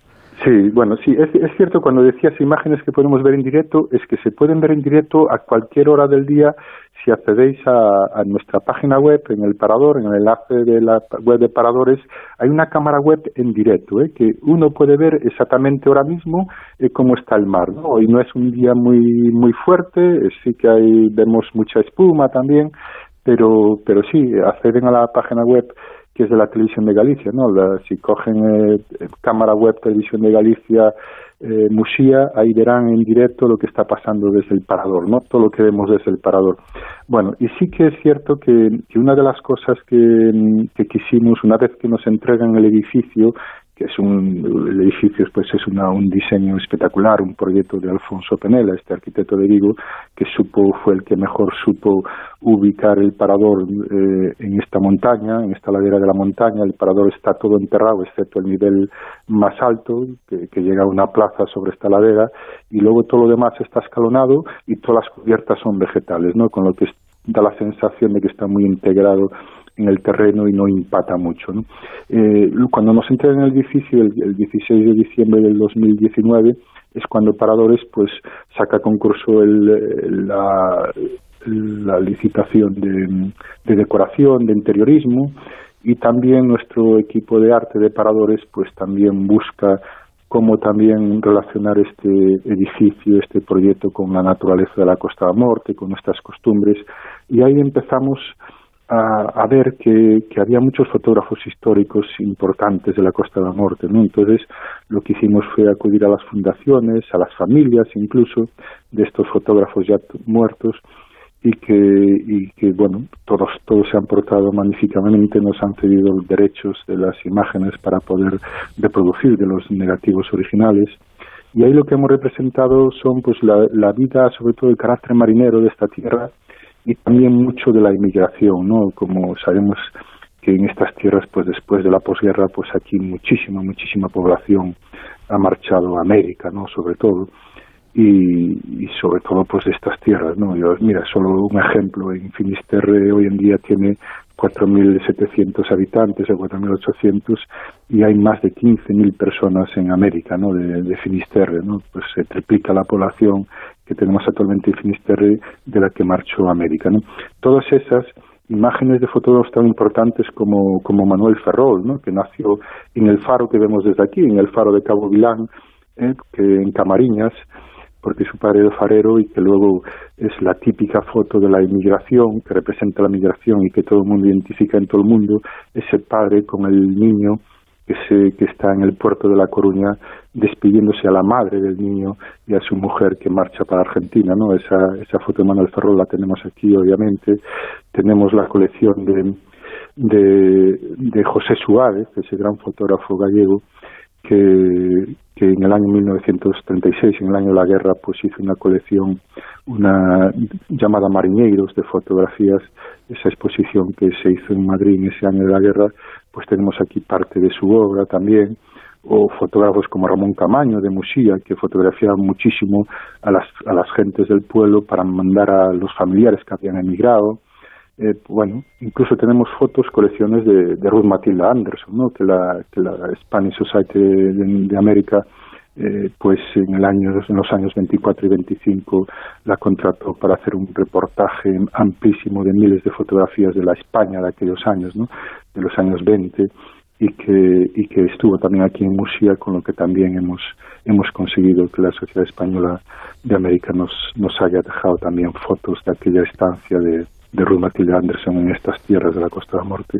Bueno, es, la verdad es que, que, que también completamos esta obra con, con grandes cartas náuticas de todos los naufragios que ha habido en Galicia durante la historia. ¿no? Pepe Olegario, un marinero de aquí de, de Finisterre, de Sarniero, a lo largo de toda su historia, de toda su vida, pues se ha dedicado a investigar sobre naufragios, está continuamente, todavía hoy en día, con 82 años, actualizando cartas, eh, descubriendo más naufragios, y, y él nos ha querido regalar pues 10 cartas náuticas de toda la costa gallega con más de mil pecios ahí hundidos, ¿no? Y, y esa es una de las de las obras que también sorprenden muchísimo a todos los visitantes porque pueden averiguar eh, todas las historias eh, que hay en este mar están enterradas. ¿no? También nos ha hecho la, la carta de náutica del Prestige durante esos, esos días aciagos entre el 13 y el 19 de noviembre de, 2000, eh, de 2002 eh, todo el recorrido que hizo el Prestige durante esos siete días hasta que finalmente se hundió a 130 millas de, de la costa de Finisterre. ¿no? Julio César Castro, director del Parador de Muxía en la Costa de la Morte, gracias por acompañarnos y por explicarnos todas estas historias marineras. Hasta la próxima. Buenas tardes. Muchísimas gracias, ha sido un placer.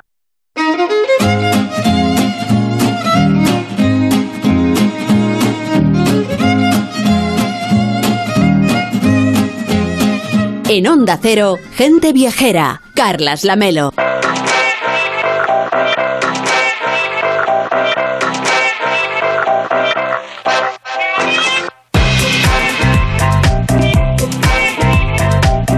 A la una y 18, las 12 y 18 en Canarias. Les hablamos ahora de las tradiciones de nuestro país, de tradiciones de antaño. Y queremos hacer, por ejemplo, senderismo en los Montes de Paz, en Cantabria. Y lo hacemos interesándonos por conocer la cultura pasiega, más allá de los sobaos, que hay mucho más en concreto. Y queremos reivindicar la figura de las mujeres pasiegas. Mujeres que destacaron como nodrizas, como amas de cría. Nos acercamos a ellas de la mano de una experta que es Elena Soler. ¿Qué tal? Muy buenas tardes. Hola, buenas tardes. Que nos saluda desde Praga, porque ella trabaja en la Universidad Carolina de Praga, aunque es doctora en antropología por la Universidad de Barcelona y autora del libro Lactancia y Parentesco, una mirada antropológica que nos cuenta la historia, entre otras muchas cosas, de estas mujeres pasiegas que se les conoce poco, da la sensación, así que vamos a contribuir a que se les conozca un poquito más. ¿Quiénes eran estas mujeres pasiegas? Bueno, las mujeres pasiegas fueron y siguen siendo pues mujeres valientes y sobre todo muy emprendedoras, ¿no?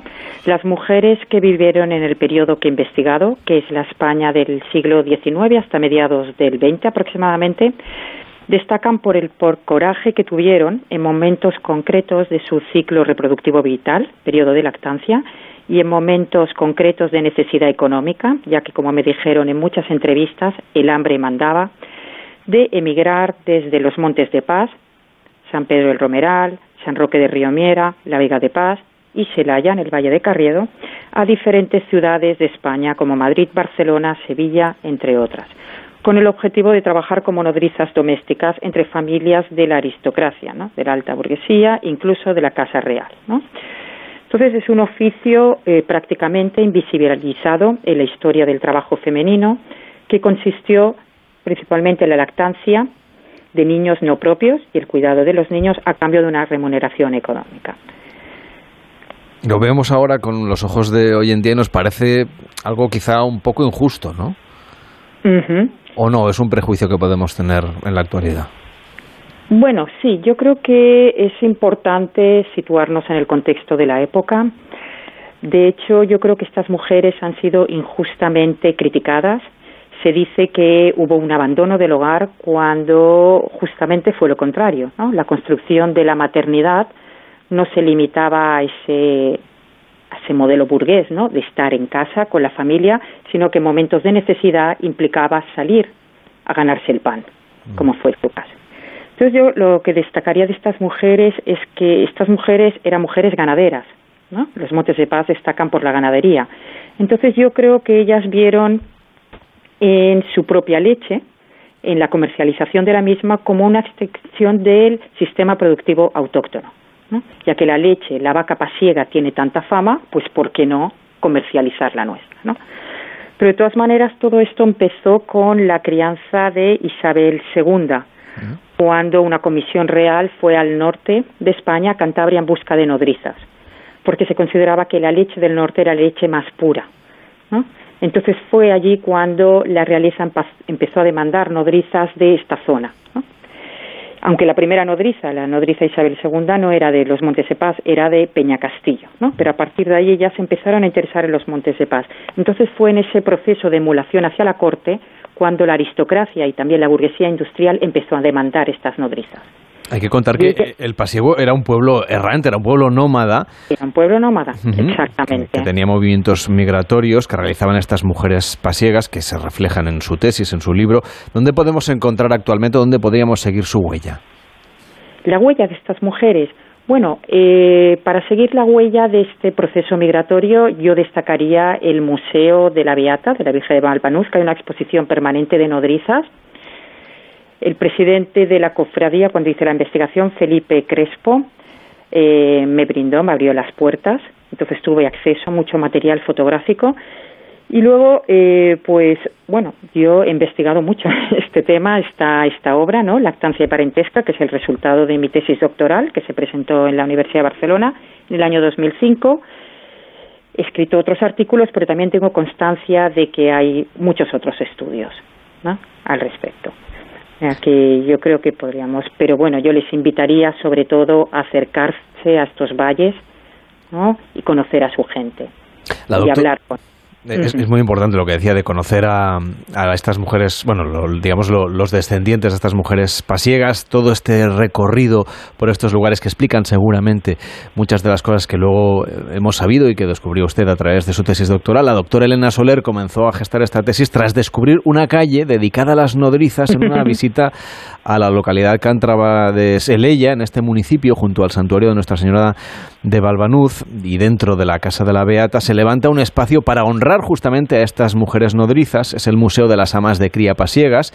Y nos guía por él Alejandro Rivas, presidente de la Cofradía de la Virgen de Balbanuz y que es la propietaria de este museo. ¿Cómo está? Buenas tardes. Hola, muy buenas tardes. ¿qué hay? ¿Cómo es este museo? ¿Qué piezas se exponen en este Museo de las Amas de Cría Pasiegas? Bueno, pues el museo básicamente eh, lo importante que tiene es la colección de fotografías de las amas de cría con gran parte de los niños a los que amamantaron y es la base del, del museo. Además de ello, bueno, pues está acompañado pues, de una serie de trípticos, de, de mm, reproducciones de trajes de ama de cría, unos a tamaño natural, otros en, miniatura, así como otro tema referente como puede ser, bueno, pues distintos adornos, etcétera, con el que se atribuía la, al vestir de la, de la ama de cría, ¿no? de la pasiega en este caso. Porque en realidad, ¿cómo iban vestidas? ¿Cuál era la indumentaria que llevaban? Pues la indumentaria del ama de cría, eh, hasta el momento que no llegan las pasiegas, no existe uniformidad en el vestir de las nodrizas, de manera que las pasiegas bueno, pues imponen su forma de vestir y lo que era el traje típico de la pasiega se acaba convirtiendo en ese uniforme de la nodriza, de manera que otras mujeres que no eran de esta zona se las obligaba a vestir con este tipo de traje, con una falda, delantal, una chaquetilla ajustada, con los corales y el pañuelo a la cabeza, etcétera. Elena, en este caso, por ejemplo, el parentesco con la realeza, imagino que también cambiaría el estatus ¿no? de estas mujeres que al final tenían una labor muy importante porque amamantaban a los hijos de las familias más nobles y más importantes de España. Exactamente, ¿no? Por un lado, bueno, y es de hecho lo que me interesó de esta investigación, ¿no? El analizar la leche de estas mujeres nodrizas en su doble vertiente simbólica. Por un lado, como alimento, como un método de crianza infantil, ¿no? Fundamental para la crianza y supervivencia de la infancia y por otro lado como un fluido corporal que en caso de circular y ser compartido, como fue en este caso, fue capaz de generar relaciones de parentesco de leche entre dos grupos bien distanciados en la estructura social, como fue la aristocracia, realeza, burguesía, ¿no? con el campesinado, ¿no? beneficiando, por supuesto, a este último. Alejandro, el Museo de las Amas de Cría Pasiegas en Celaya es también un buen punto de partida para conocer un poco los valles pasiegos. ¿Qué lugares nos destacarías para que hiciéramos un recorrido más allá del conocimiento de estas mujeres y ver el lugar de donde procedían? Hombre, el entorno geográfico, pues, eh, cualquiera de los municipios del Valle de Carriedo, las tres vías paseras, eh, cualquiera de sus rincones son, son dignos de mención y de, y de visitar, ¿no? Eh, en cuanto se llega a nuestro entorno, bueno, pues se puede conocer prácticamente cómo ha sido esa, esa vida, a pesar de que ha cambiado mucho desde aquella, aquella época en las que partieron las amas de cría y de las necesidades, pero bueno, viendo el entorno se puede, se puede también un poco contextualizar eh, los motivos que provocaron también esas, esas salidas y demás. Alejandro Rivas, presidente de la Cofradía de la Virgen de Balbanuz, gracias por acompañarnos. Buenas tardes. buenas tardes, un saludo. Y Elena Soler, que nos es antropóloga y nos está hablando desde la Universidad Carolina de Praga, donde trabaja. Que vaya muy bien y hasta la próxima. Gracias por acercarnos a esta parte de nuestra historia. Buenas tardes. Gracias a ustedes, ha sido un placer. Hacemos una pausa en Gente Viajera y seguimos viajando, en este caso a Valladolid, para disfrutar de un buen cocido. En Onda Cero, gente viajera, Carlas Lamelo. ¿Quieres mantener tus huesos en buen estado? Toma Flexium Articulaciones. Flexium contiene glucosamina para mantener huesos y articulaciones sanos y flexibles. Ah, y ahora dispones también de Flexium Crema. Flexium de Pharma OTC. Mi nombre es Apóstolos Mangouras. Si no soy ladrón, ni un terrorista, entonces, ¿por qué estoy encarcelado? En el minuto uno se busca un culpable y el culpable es el capitán del barco. Le imputaron un delito que él sabe que nunca cometió. Y parece que se murió hace, hace unos meses. Salvados. Prestige, 20 años después. Hoy a las 9 y 25 de la noche en La Sexta. ¿Te acuerdas cuando querías ser el primero en pedirte los juguetes? La primera en abrirlos, el primero en estrenarlos, la primera en enseñárselos a los amigos. Pues ahora, por adelantarte y ser de los primeros en comprarlos, en el corte inglés tienes un 25% de regalo en todos los juguetes. Solo hasta el 23 de noviembre en tienda web y. ¿Por qué no disfrutar este otoño de una escapada junto al mar? Hoteles Servigroup pone a tu disposición durante todo el año los mejores hoteles en Benidorm para regalarte unos días de sol, playas, relax, excelente gastronomía y el ambiente más divertido frente al Mediterráneo. No lo pienses más y consigue fantásticos precios y la máxima flexibilidad en servigroup.es. Sonora es la puerta a todo un universo de entretenimiento en audio. Tío, problemón, problemón. Tranquilo, ocurre. Tío, son todos panes de la misma masa. Un conglomerado humano, global y uniforme. La mochufa. La mochufa, la mochufa. Me gusta el nombre. Bueno, será lo único de ellos que te vaya a gustar. Son unos malnacidos, tío. Unos asquerosos. Los asquerosos. De Santiago Lorenzo. Sí, señor. La mochufada pura. Descarga la aplicación y escucha todo su catálogo por 4,99 euros al mes o 39,99 al año. Sonora. Gente que escucha.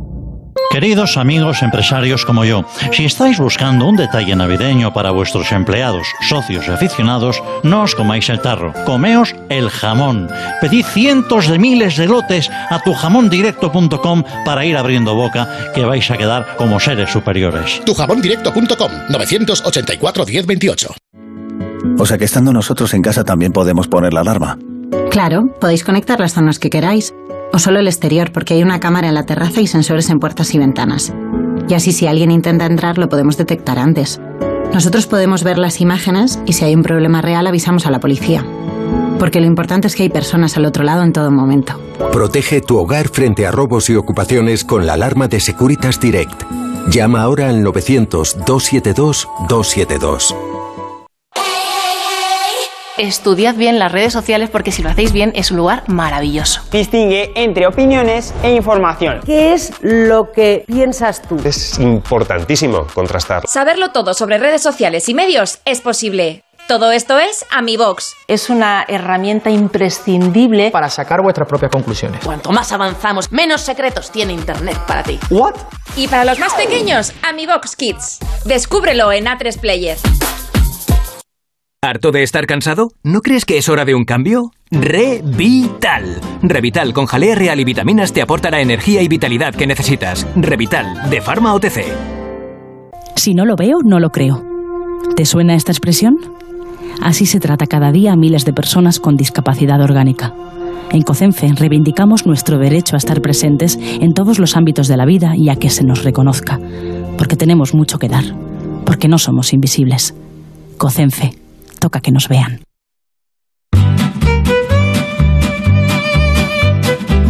Gente Viajera, el programa de viajes de Onda Cero con Carlas Lamelo.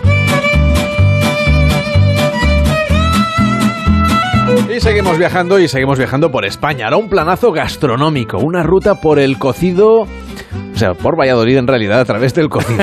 ¿eh? Sí. La ruta del cocido por Valladolid es lo que nos propone esta semana Víctor Herranz, una ruta contundente, llena de sabor, un recorrido que además lo que trata de hacer es reivindicar este plato tan nuestro que es el cocido en cada parte de España pues se prepara de una manera vamos a ver cómo se hace en Valladolid Desde luego, y es que además con la llegada del frío después de tantas semanas de calor, bueno, pues apetece ya empezar a darle un golpe a la cuchara.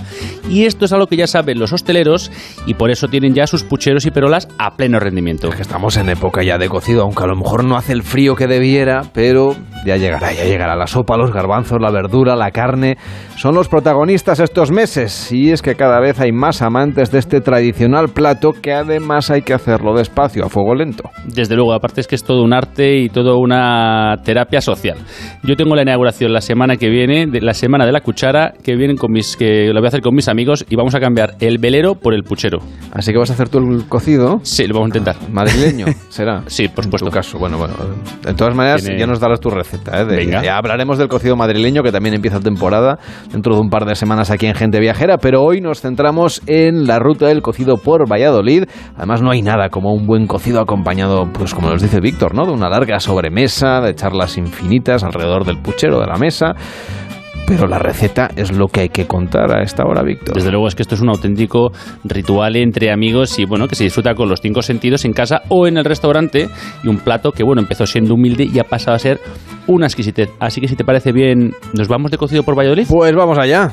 Pues vámonos, mira, es que hay varios sitios que, he descubierto que son una maravilla. Por un lado tienes La Solana, un asador que alberga, bueno, pues eh, parte de la historia de Valladolid y es pues todo sabor y arte, porque es que además tiene actuaciones de flamenco durante la comida. Para los jueves tenemos el bisturí, que es cuando cocinan su especialidad, que entra dentro del menú del día y donde la berza pues siempre acompaña pues ese arreglo de ajo arriero maravilloso.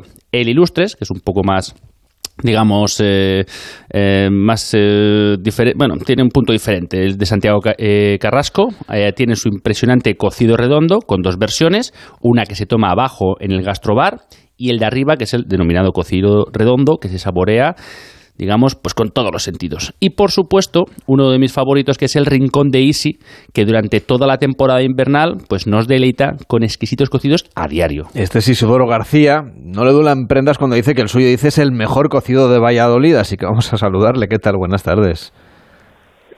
Hola, buenas tardes. Vamos a explicarle a la gente viajera en primer lugar qué lleva un cocido de Valladolid. Bueno, Carlos, pues un cocido de Valladolid es hecho con mucho cariño, mucho mimo, como dije en la entrevista que hice hace poco. Eh, hacerlo muy despacio. Mm. Buen garbanzo pedrosillano, buen morcillo, buena berza y luego los rellenos, que es algo particular, y buen tocino. Y simplemente, pues eso, hacerlo muy despacio para después poder desgrasar las cosas y que la sopa quede pues como tiene que quedar, ¿sabes? Porque antiguamente pues nos gustaba todo con mucha grasa a las personas mayores. Yo me crié en una familia pobre, que éramos siete hermanos, más unos padres, más tres, y comíamos cocido todos los días por necesidad, como has dicho tú antes. Ahora lo comemos ya por, un poco por capricho. Y bueno, se comenta que dan más de, de 100 cocidos durante los fines de semana, pero ¿cómo, cómo lo sirven ah, ustedes este plato? Ayer, Ayer 117 fuimos, ayer. 117. El sábado. Pues mira, lo servimos, ponemos las óperas en el medio, conforme las personas que sean, para dos, para cuatro, para doce, hubo por 16. Entonces ponemos, cada cuatro personas ponemos una sopera. Mm. Después ponemos la berza, para cuatro, cuatro personas una fuente, y garbanzos igual. Y pues depende, si es para dos, para lo que sea, depende. Y luego ya pues la carne la ponemos en un plato, en una olla preparada, pues el morcillo, el chorizo, la morcilla, el relleno y el tocino. Y luego, pues nada más, luego el postre. Y la siesta, ¿no? para para poder disfrutarlo. Oiga. a ver la mayor gozada, te lo digo que soy, sí, la mayor gozada que tenemos es que ayer, todo, que además que todos los platos vuelven para la cocina vacíos es la mayor gozada que tiene un hostelero, ¿sabes? Porque cuando ves que hay platos que van con cosas, dices, pues a alguien le puede gustar, no le puede gustar, pero cuando va todo vacío y hay gente que pide más, sobre todo los rellenos, que es algo un poco secreto, pues por algo será. Sobre eso le quería preguntar yo, sobre los rellenos, que creo que es un secreto familiar. Sí, es un secreto de mi madre que parece. Ya te digo que éramos siete hermanos pobres y yo creo que echaban más rellenos que carne porque entonces no había carne, ¿sabes? no había morcillo. Y como éramos muchos, nos poníamos dos rellenos a cada uno y quedábamos comidos. Y de ahí viene el secreto del relleno. Yo la verdad que soy muy de relleno y a ver si os paso la semana que viene la melo unas fotos. Y una pregunta sobre el tema de los garbanzos, que ha destacado usted que son de, Pedrosillo, de ahí de Salamanca, que dicen que son los mejores, los de pequeñitos. Exactamente. De la belleza. Y para, para no tener problemas de estómago con los garbanzos, ¿cómo debemos eh, prepararlos y previamente tratarlos para que no tengamos ese punto de... A ver, yo los garbanzos los pongo a ablandar el día antes y a poder ser con agua natural, con agua de fuente o agua de botella, ¿sabes? Y luego el agua no, la, no, la, reutilizan para la, cocción, ¿no? Esa, el agua la, la, tiran, no, ¿no? No, no, yo, eh, se vuelve a cocer con eso, sí, se vuelve a cocer con esa agua. Ah, vale. El garbanzo, el garbanzo es un secreto que tiene que no se le puede cambiar el agua. Si le pones a ablandar en un agua y la cambias al día siguiente, el garbanzo se endurece. Pues tomo nota. ya sabes, ¿eh, Víctor? Para tu cocido, el que vayas a hacer... Consejos. guárdate el agua. Y luego tienes un secreto también muy importante que me, me enseñó mi madre en este es si tú coges, pones los garbanzos a ablandar en agua fría, los tienes que poner a cocer con el agua fría. Si lo pones a ablandar con agua caliente, los tienes que poner a cocer con agua caliente. Vale. ¿Y usted cómo lo hace? ¿Con agua fría o caliente? Yo con agua fría. Con agua fría. Ya te digo. Los rellenos, por si alguien se ha perdido, es, es una preparación que, que, hacen ustedes. Bueno, esto depende un poco de la casa, del lugar, del restaurante, de la zona de España en la que estemos. Hay varios cocidos en nuestro país que llevan, que llevan relleno. Eh, es una especie de, de una, una, masa ¿no? que, se, que se cuece y que lleva exactamente. Mira, lleva pan, se desmiga la miga de pan, mm. se le echa huevo, se le echa un poco de vino blanco, un poquito de leche, el ajo y ya te voy a decir, se le echa un poquito de levadura para que crezca. Vale. Y eso se hacía entonces, como usted nos decía, ¿no? Cuando en tiempos de escasez para que para que diera más de sí. Es que se aprovechaba el pan duro, ¿sabes? Claro. y se aprovechaba todo, claro, es que era igual que la sopa de ajo, las patatas revolconas, salió todo de lo mismo, de aprovechar platos, y hoy día son platos típicos que están de capricho, ¿sabes? Y suelen ser los más sabrosos, ¿eh? Los platos que son con orígenes más humildes suelen ser los que hacen luego ya pues las delicias. Nosotros de... tenemos, los tenemos y tenemos las patatas revolconas con tornillos, pues aprovechaba eso, el tocino, las patatas y luego las patatas de importancia, que son caprichín, eso, es un caprichín de aquí de la casa que las, las hacemos con todo el mismo. Están ustedes ahora a 15 grados en Valladolid, o sea que empiezan a bajar las temperaturas. Parece que la próxima semana todavía van a bajar un poquito más, especialmente eh, sí. el martes y el miércoles. Así que buen tiempo para cocido en el Ricón de Isi, sí. con Isidro García, que nos prepara este cocido que nos acaba de contar aquí en Gente Viajera. Que vaya muy bien esta temporada de cocido y hasta la próxima. Buenas tardes. Pues hasta la próxima. Buenas tardes y muchas gracias, ¿vale? Hasta luego. Suerte. Y por cierto, que tenemos un WhatsApp, el 699-464666, el WhatsApp de Gente Viajera, donde usted si quiere nos puede dar su receta de cocido, le puede dar consejos a Víctor Herranz, que nos va a contar cómo prepara el suyo, y nos puede contar también dónde ha probado usted el mejor cocido, por ejemplo, para porque vamos a ir hablando de cocidos en las próximas semanas porque estamos de temporada, en el 699-464666, y también, por supuesto, pedirnos destinos a la carta. Ahí está la melo, y es que el, ramen está muy bien, pero el cocido es una maravilla.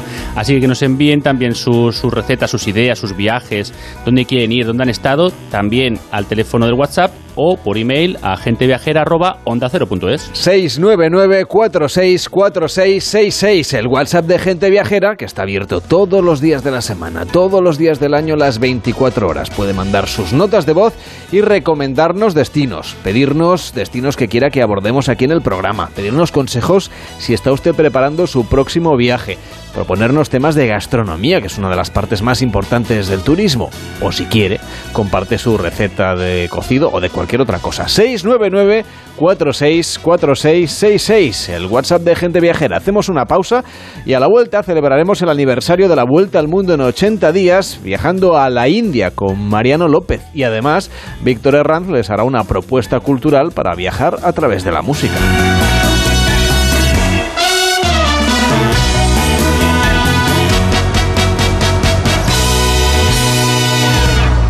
En Onda Cero, Gente Viajera, Carlas Lamelo. Onda Cero, Madrid. ¡Atención oyente! ¡Por fin ya está aquí! Vuelve la feria del coche de ocasión en Ocasión Plus. La, la única, única feria en la que todos los coches tienen descuento de hasta 6.000 euros. Ampliamos una semana más. ¡Acelera! ¡Las mejores ofertas vuelan! Ocasión Plus. 15 centros en Madrid, dos nuevas tiendas en Torrejón y una en Arganda. Localiza tu centro más cercano en ocasiónplus.com. Abierto sábados y domingos. Manolo, ponme un vino. ¿Qué te pongo? ¿Un res... No, no, no sigas. Quiero un vino de Madrid, que estamos en Madrid y son excepcionales. Pues tienes razón. Marchando un vino de Madrid. Denominación de origen Vinos de Madrid. www.vinosdemadrid.es. Son nuestros y son únicos. La Rosa de los Vientos. Aquel hombre cambió la historia. Era un espía. Logró convencer a Hitler de que. ¿Qué nos puedes decir del gran enigma de los huesos de Colón? Que tú has sido una de las personas que ha podido examinarlos. Porque Historias ya que... apasionantes para las madrugadas de los fines de semana. Torturaban a las personas a las que después se acusaba de brujas. Eran víctimas de maltrato por parte del que mandaba. A ver, Supongo que te habrán llamado muchas veces las autoridades para averiguar algo más sobre algún tipo de caso. Sí, sí, claro. claro. La Rosa de los Vientos, con Bruno Cardeñosa. Sábados y domingos a la una de la madrugada. Y cuando quieras, en la web y en la app de Onda Cero. Te mereces esta radio. Onda Cero, tu radio. Onda Cero Madrid 98.0. Sonora. Historias originales en audio para quienes aman el entretenimiento. Me llamo Nuri Ulloa. Quise ser directora de cine desde que vi una película de los hermanos Mars con mi padre. Esta tarde tengo reunión con Ginés del Santo. Va a producir mi primer largometraje. Es una comedia romántica, o sea que no vale nada. A tres días de empezar la película, solo puedo decir una cosa. Estoy deseando que se acabe. ¡Ahí va la hostia! ¿Y entonces para qué preguntas? No da igual la hostia, no está escrito, ¿eh? Pero suena bien, ¿no? Dar o no la talla. Descarga la aplicación de Sonora en tu móvil y disfruta de grandes producciones en audio por solo 4,99 al mes. Tienes 15 días de suscripción gratis. Sonora, películas, series y documentales para la gente que escucha. Cada tarde hablas con Julia. Buenas tardes, Rosa. Que se lo debo a mi marido, que es que es un fan de vuestro programa. Fernando desde Madrid. ¿Cómo estás, Fernando? Qué emoción hablar con Julia Otero. Empiezo Sandra Palma, buenas tardes. Soy toda oreja. Me muero de risa cada tarde con... Qué historias, de verdad, con las bodas. La realidad supera mucho la ficción y las noticias que contamos nosotros. Diálogo, cercanía y muy buen humor. ¿Podemos votar aquí en Gelo también? Sí, también podéis votar. No, no va a servir para nada, pero bueno. Julia en la onda, con Julia Otero. Cada tarde desde las 3. Y siempre que quieras, en la web y en la app de Onda Cero. Te mereces esta radio. Onda Cero, tu radio.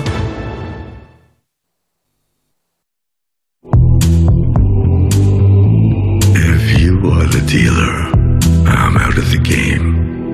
If you are the healer, means I'm broken and lame. En Onda Cero, gente viajera. Carlas Lamelo. Mine must be the shame. You want it darker. We kill the flame.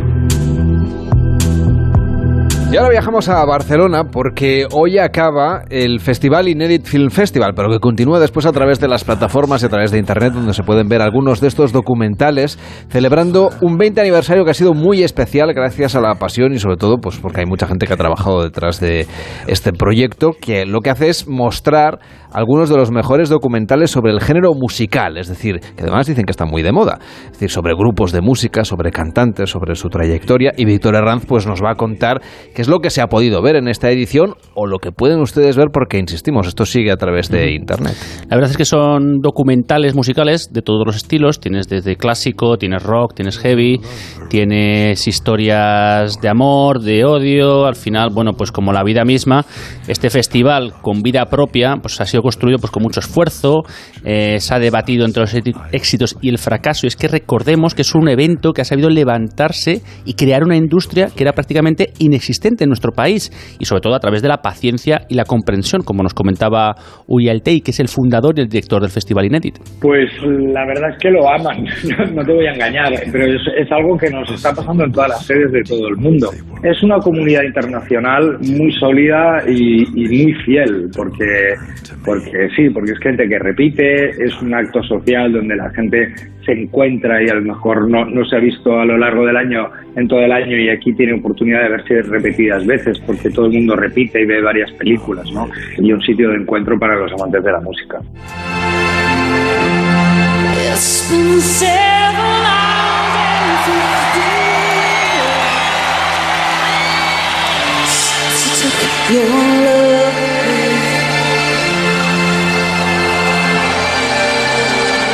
El INEDIT no solo se ha celebrado en Barcelona, también en Madrid, en Ondarribia y online en todo el país a través de Inédit TV. Cuenta además con varias sedes internacionales como Brasil, Chile, Alemania, Países Bajos, Grecia, México, Argentina y Perú. Pero cuéntanos, Víctor, las sorpresas de este 20 aniversario. Pues mira, aparte de Sidney O'Connor, que estamos escuchando ahora, la apertura, la semana pasada, en la anterior, la gala eh, inaugural pues se proyectó el documental de Meet Me in the Bathroom sobre esa maravillosa generación de grupos neoyorquinos como The Strokes, Yeah Yeah Yeahs o LCD Sound System. Y durante ese fin de semana también pues se destacaron King, Cross, eh, King Crimson, perdón, eh, Punk Rock Nueva York o Summer of Soul, que son tres, como conocen los oyentes, enormes historias de, los más, de las más diversas que conjugaron pues el espectacular testimonio de ese Harlem Cultural Festival de 1969 con Stevie Wonder, Nina Simone o Sly and the Family Stones que dirigió Love y que por cierto que ganó un Oscar al mejor documental.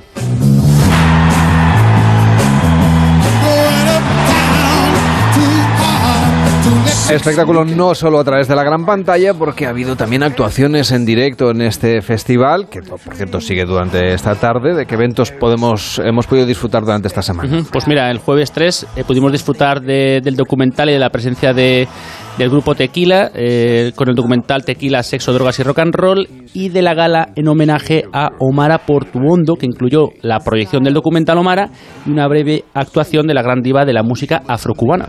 Contame cómo era tu infancia en La Habana, en tu casa, con tus padres, con tu familia. Mi madre era una señora blanca, hija de españoles, nacida en Cuba. Porque su padre era militar. Señor Cuba. historia de conquistadores y gente. También ha habido muchas otras sesiones que contaron con bueno pues ese warm-up de, de DJs invitados que prepararon el ambiente a ritmo, a ritmo perdón, de italo disco, punk rock, techno heavy, eh, rumba y bueno pues lo que pidiera cada película. Destacaron también Alejo Estibel y Ariel Roth de Tequila, eh, Coquemaya, Tania Lozano de la Día Rusa y por supuesto pues los ritmos cubanos de, de Omar Portuondo que escuchamos ahora con su éxito Sábanas Blancas. De la tierra. Yo te juro que voy a morirme de amor y de ganas. Mariano López, ¿cómo estás? Buenas tardes. Muy buenas tardes, encantado de escuchar. A Omar Portuondo, que sé que te gusta, ¿no? Portuondo, exactamente. Y recordar ese festival de música soul, que a quienes les guste ese tipo de música, entre los que me encuentro, no deben perdérselo, sobre todo por la actuación de Nina Simón, Mm. una joya en ese documental. Pues desde luego que hay muchas propuestas y viajar a través de la música es lo que hacemos con Mariano López, así que lo haremos también ahora, porque mañana 7 de noviembre se cumplen 150 años de la publicación de los primeros capítulos de la que para muchos es la mejor novela de viajes de la historia, La Vuelta al Mundo en 80 días, de Julio Verne. Así que Mariano, mm, vamos a ponernos un poco, o sea, a viajar a nuestra infancia, ¿no? A, a- que hay- hay algún- se ha reeditado además con ediciones muy bonitas del Grupo Sí. Planeta que ha sacado unas ediciones hace un, yo creo un par de años de ediciones de, de libros de aventuras de este tipo con unas ilustraciones preciosas. Déjame que te lo Sí. recomiende. Estupendo. Y además, esto de que para muchos es la mejor novela de viajes de la historia, no es solo eh, un- una afirmación sin fundamento, porque hubo una encuesta realizada por Amadeus eh, en- y, y resultó que este era el libro de viajes por antonomasia.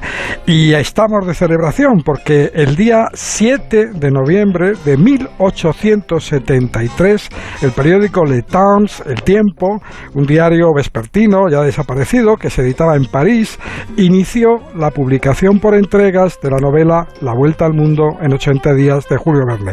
La publicación de novelas por entregas, novelas de viajes, de aventuras, folletines románticos, era una práctica común en los periódicos franceses de mediados del siglo XIX, que veían en esa práctica, en la edición de novelas por capítulos, pues una manera de, de aumentar sus ventas y fidelizar a sus lectores. Muchas novelas famosas se publicaron por entregas en los periódicos antes de convertirse en libros. Por ejemplo, Los Tres Mosqueteros, que se publicó en el periódico El Siglo, Le Siècle.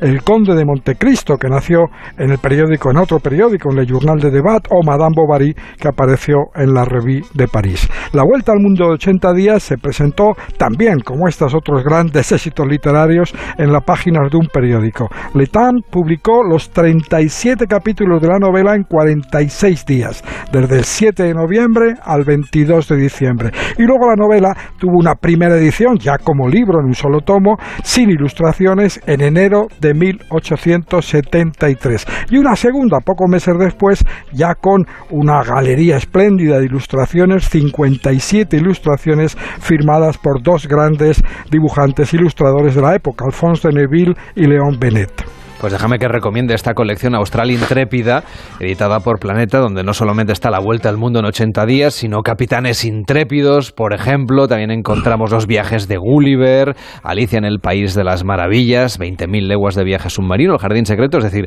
novelas con las que todos hemos crecido. La novela esta, la de 80, La vuelta al mundo en 80 días, Mariano, fue un éxito absoluto, ya en vida de Julio Verne, antes, mucho antes de que su fama se extendiera ya por toda Europa. Pues sí, fue el libro más vendido vendido de Julio Verne en vida del autor. Llegaron a venderse 108.000 ejemplares, una cifra más que notable para la época, a distancia del segundo libro más vendido de Verne, también en vida del autor, que fue Cinco semanas en globo. Las razones del éxito hay que buscarlas, pues obviamente en el relato, en la historia, que es maravillosa, pero también en la actualidad del desafío que planteaba la actualidad en el año en que se publicó. La acción de la novela transcurre en el mismo año en el que se publicó, 1872, hace 150 años, un año en el que por primera vez en la historia de la humanidad era posible imaginar que se podía dar la vuelta al mundo en 80 días. ¿Por qué?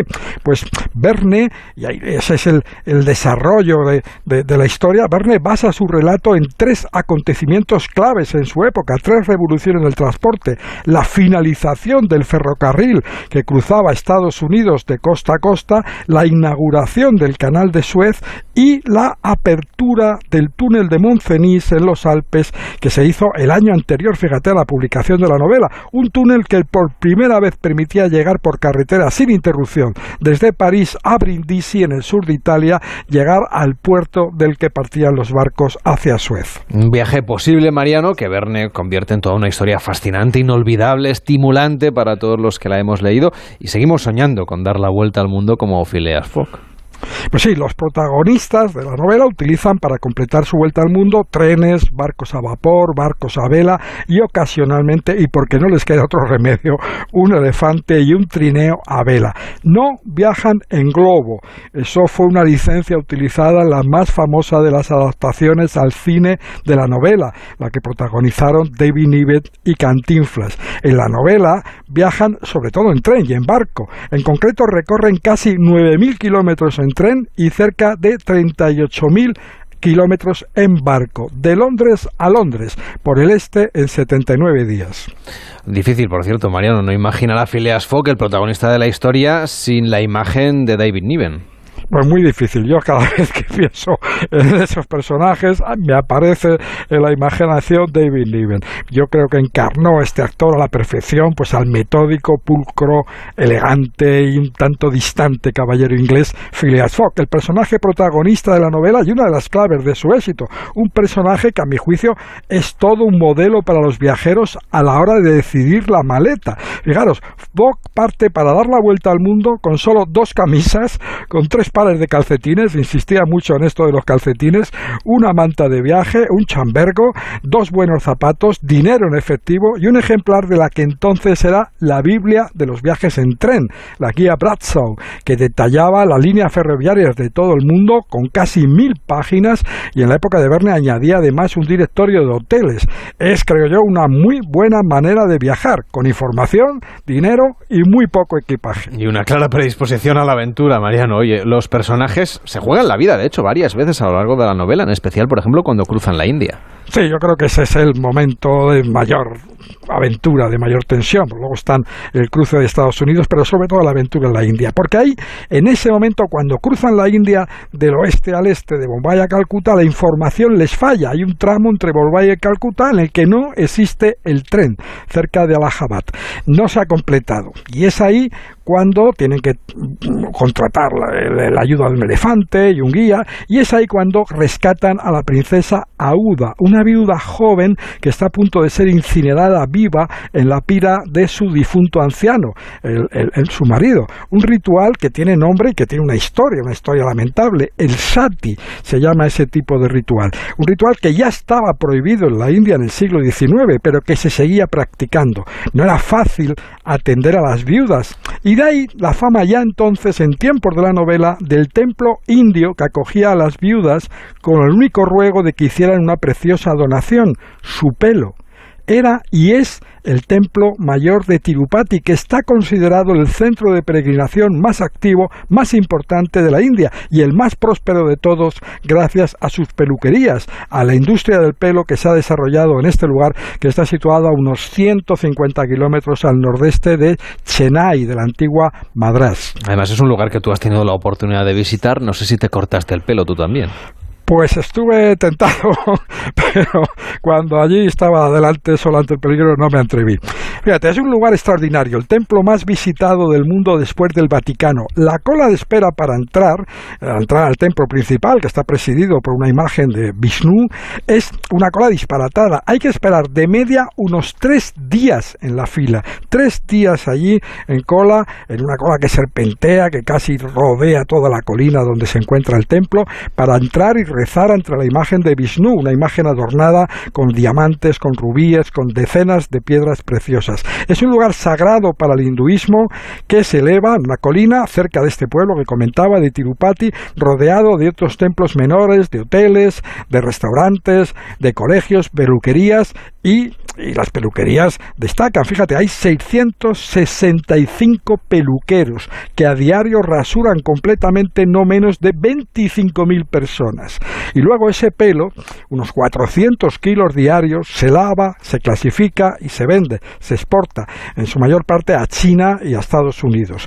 El templo tiene unos 20 millones de euros anuales por la venta del pelo de sus fieles. Y aparte están las donaciones de dinero, de oro, de otras ofrendas que han convertido a Tirupati en el conjunto de templos más ricos de la India y en un destino que está conectado de alguna manera, como ves, con la trama de la vuelta al mundo en 80 días. Y supongo que tenemos ahí una musiquita buena, ¿no? Para cerrar hoy el programa.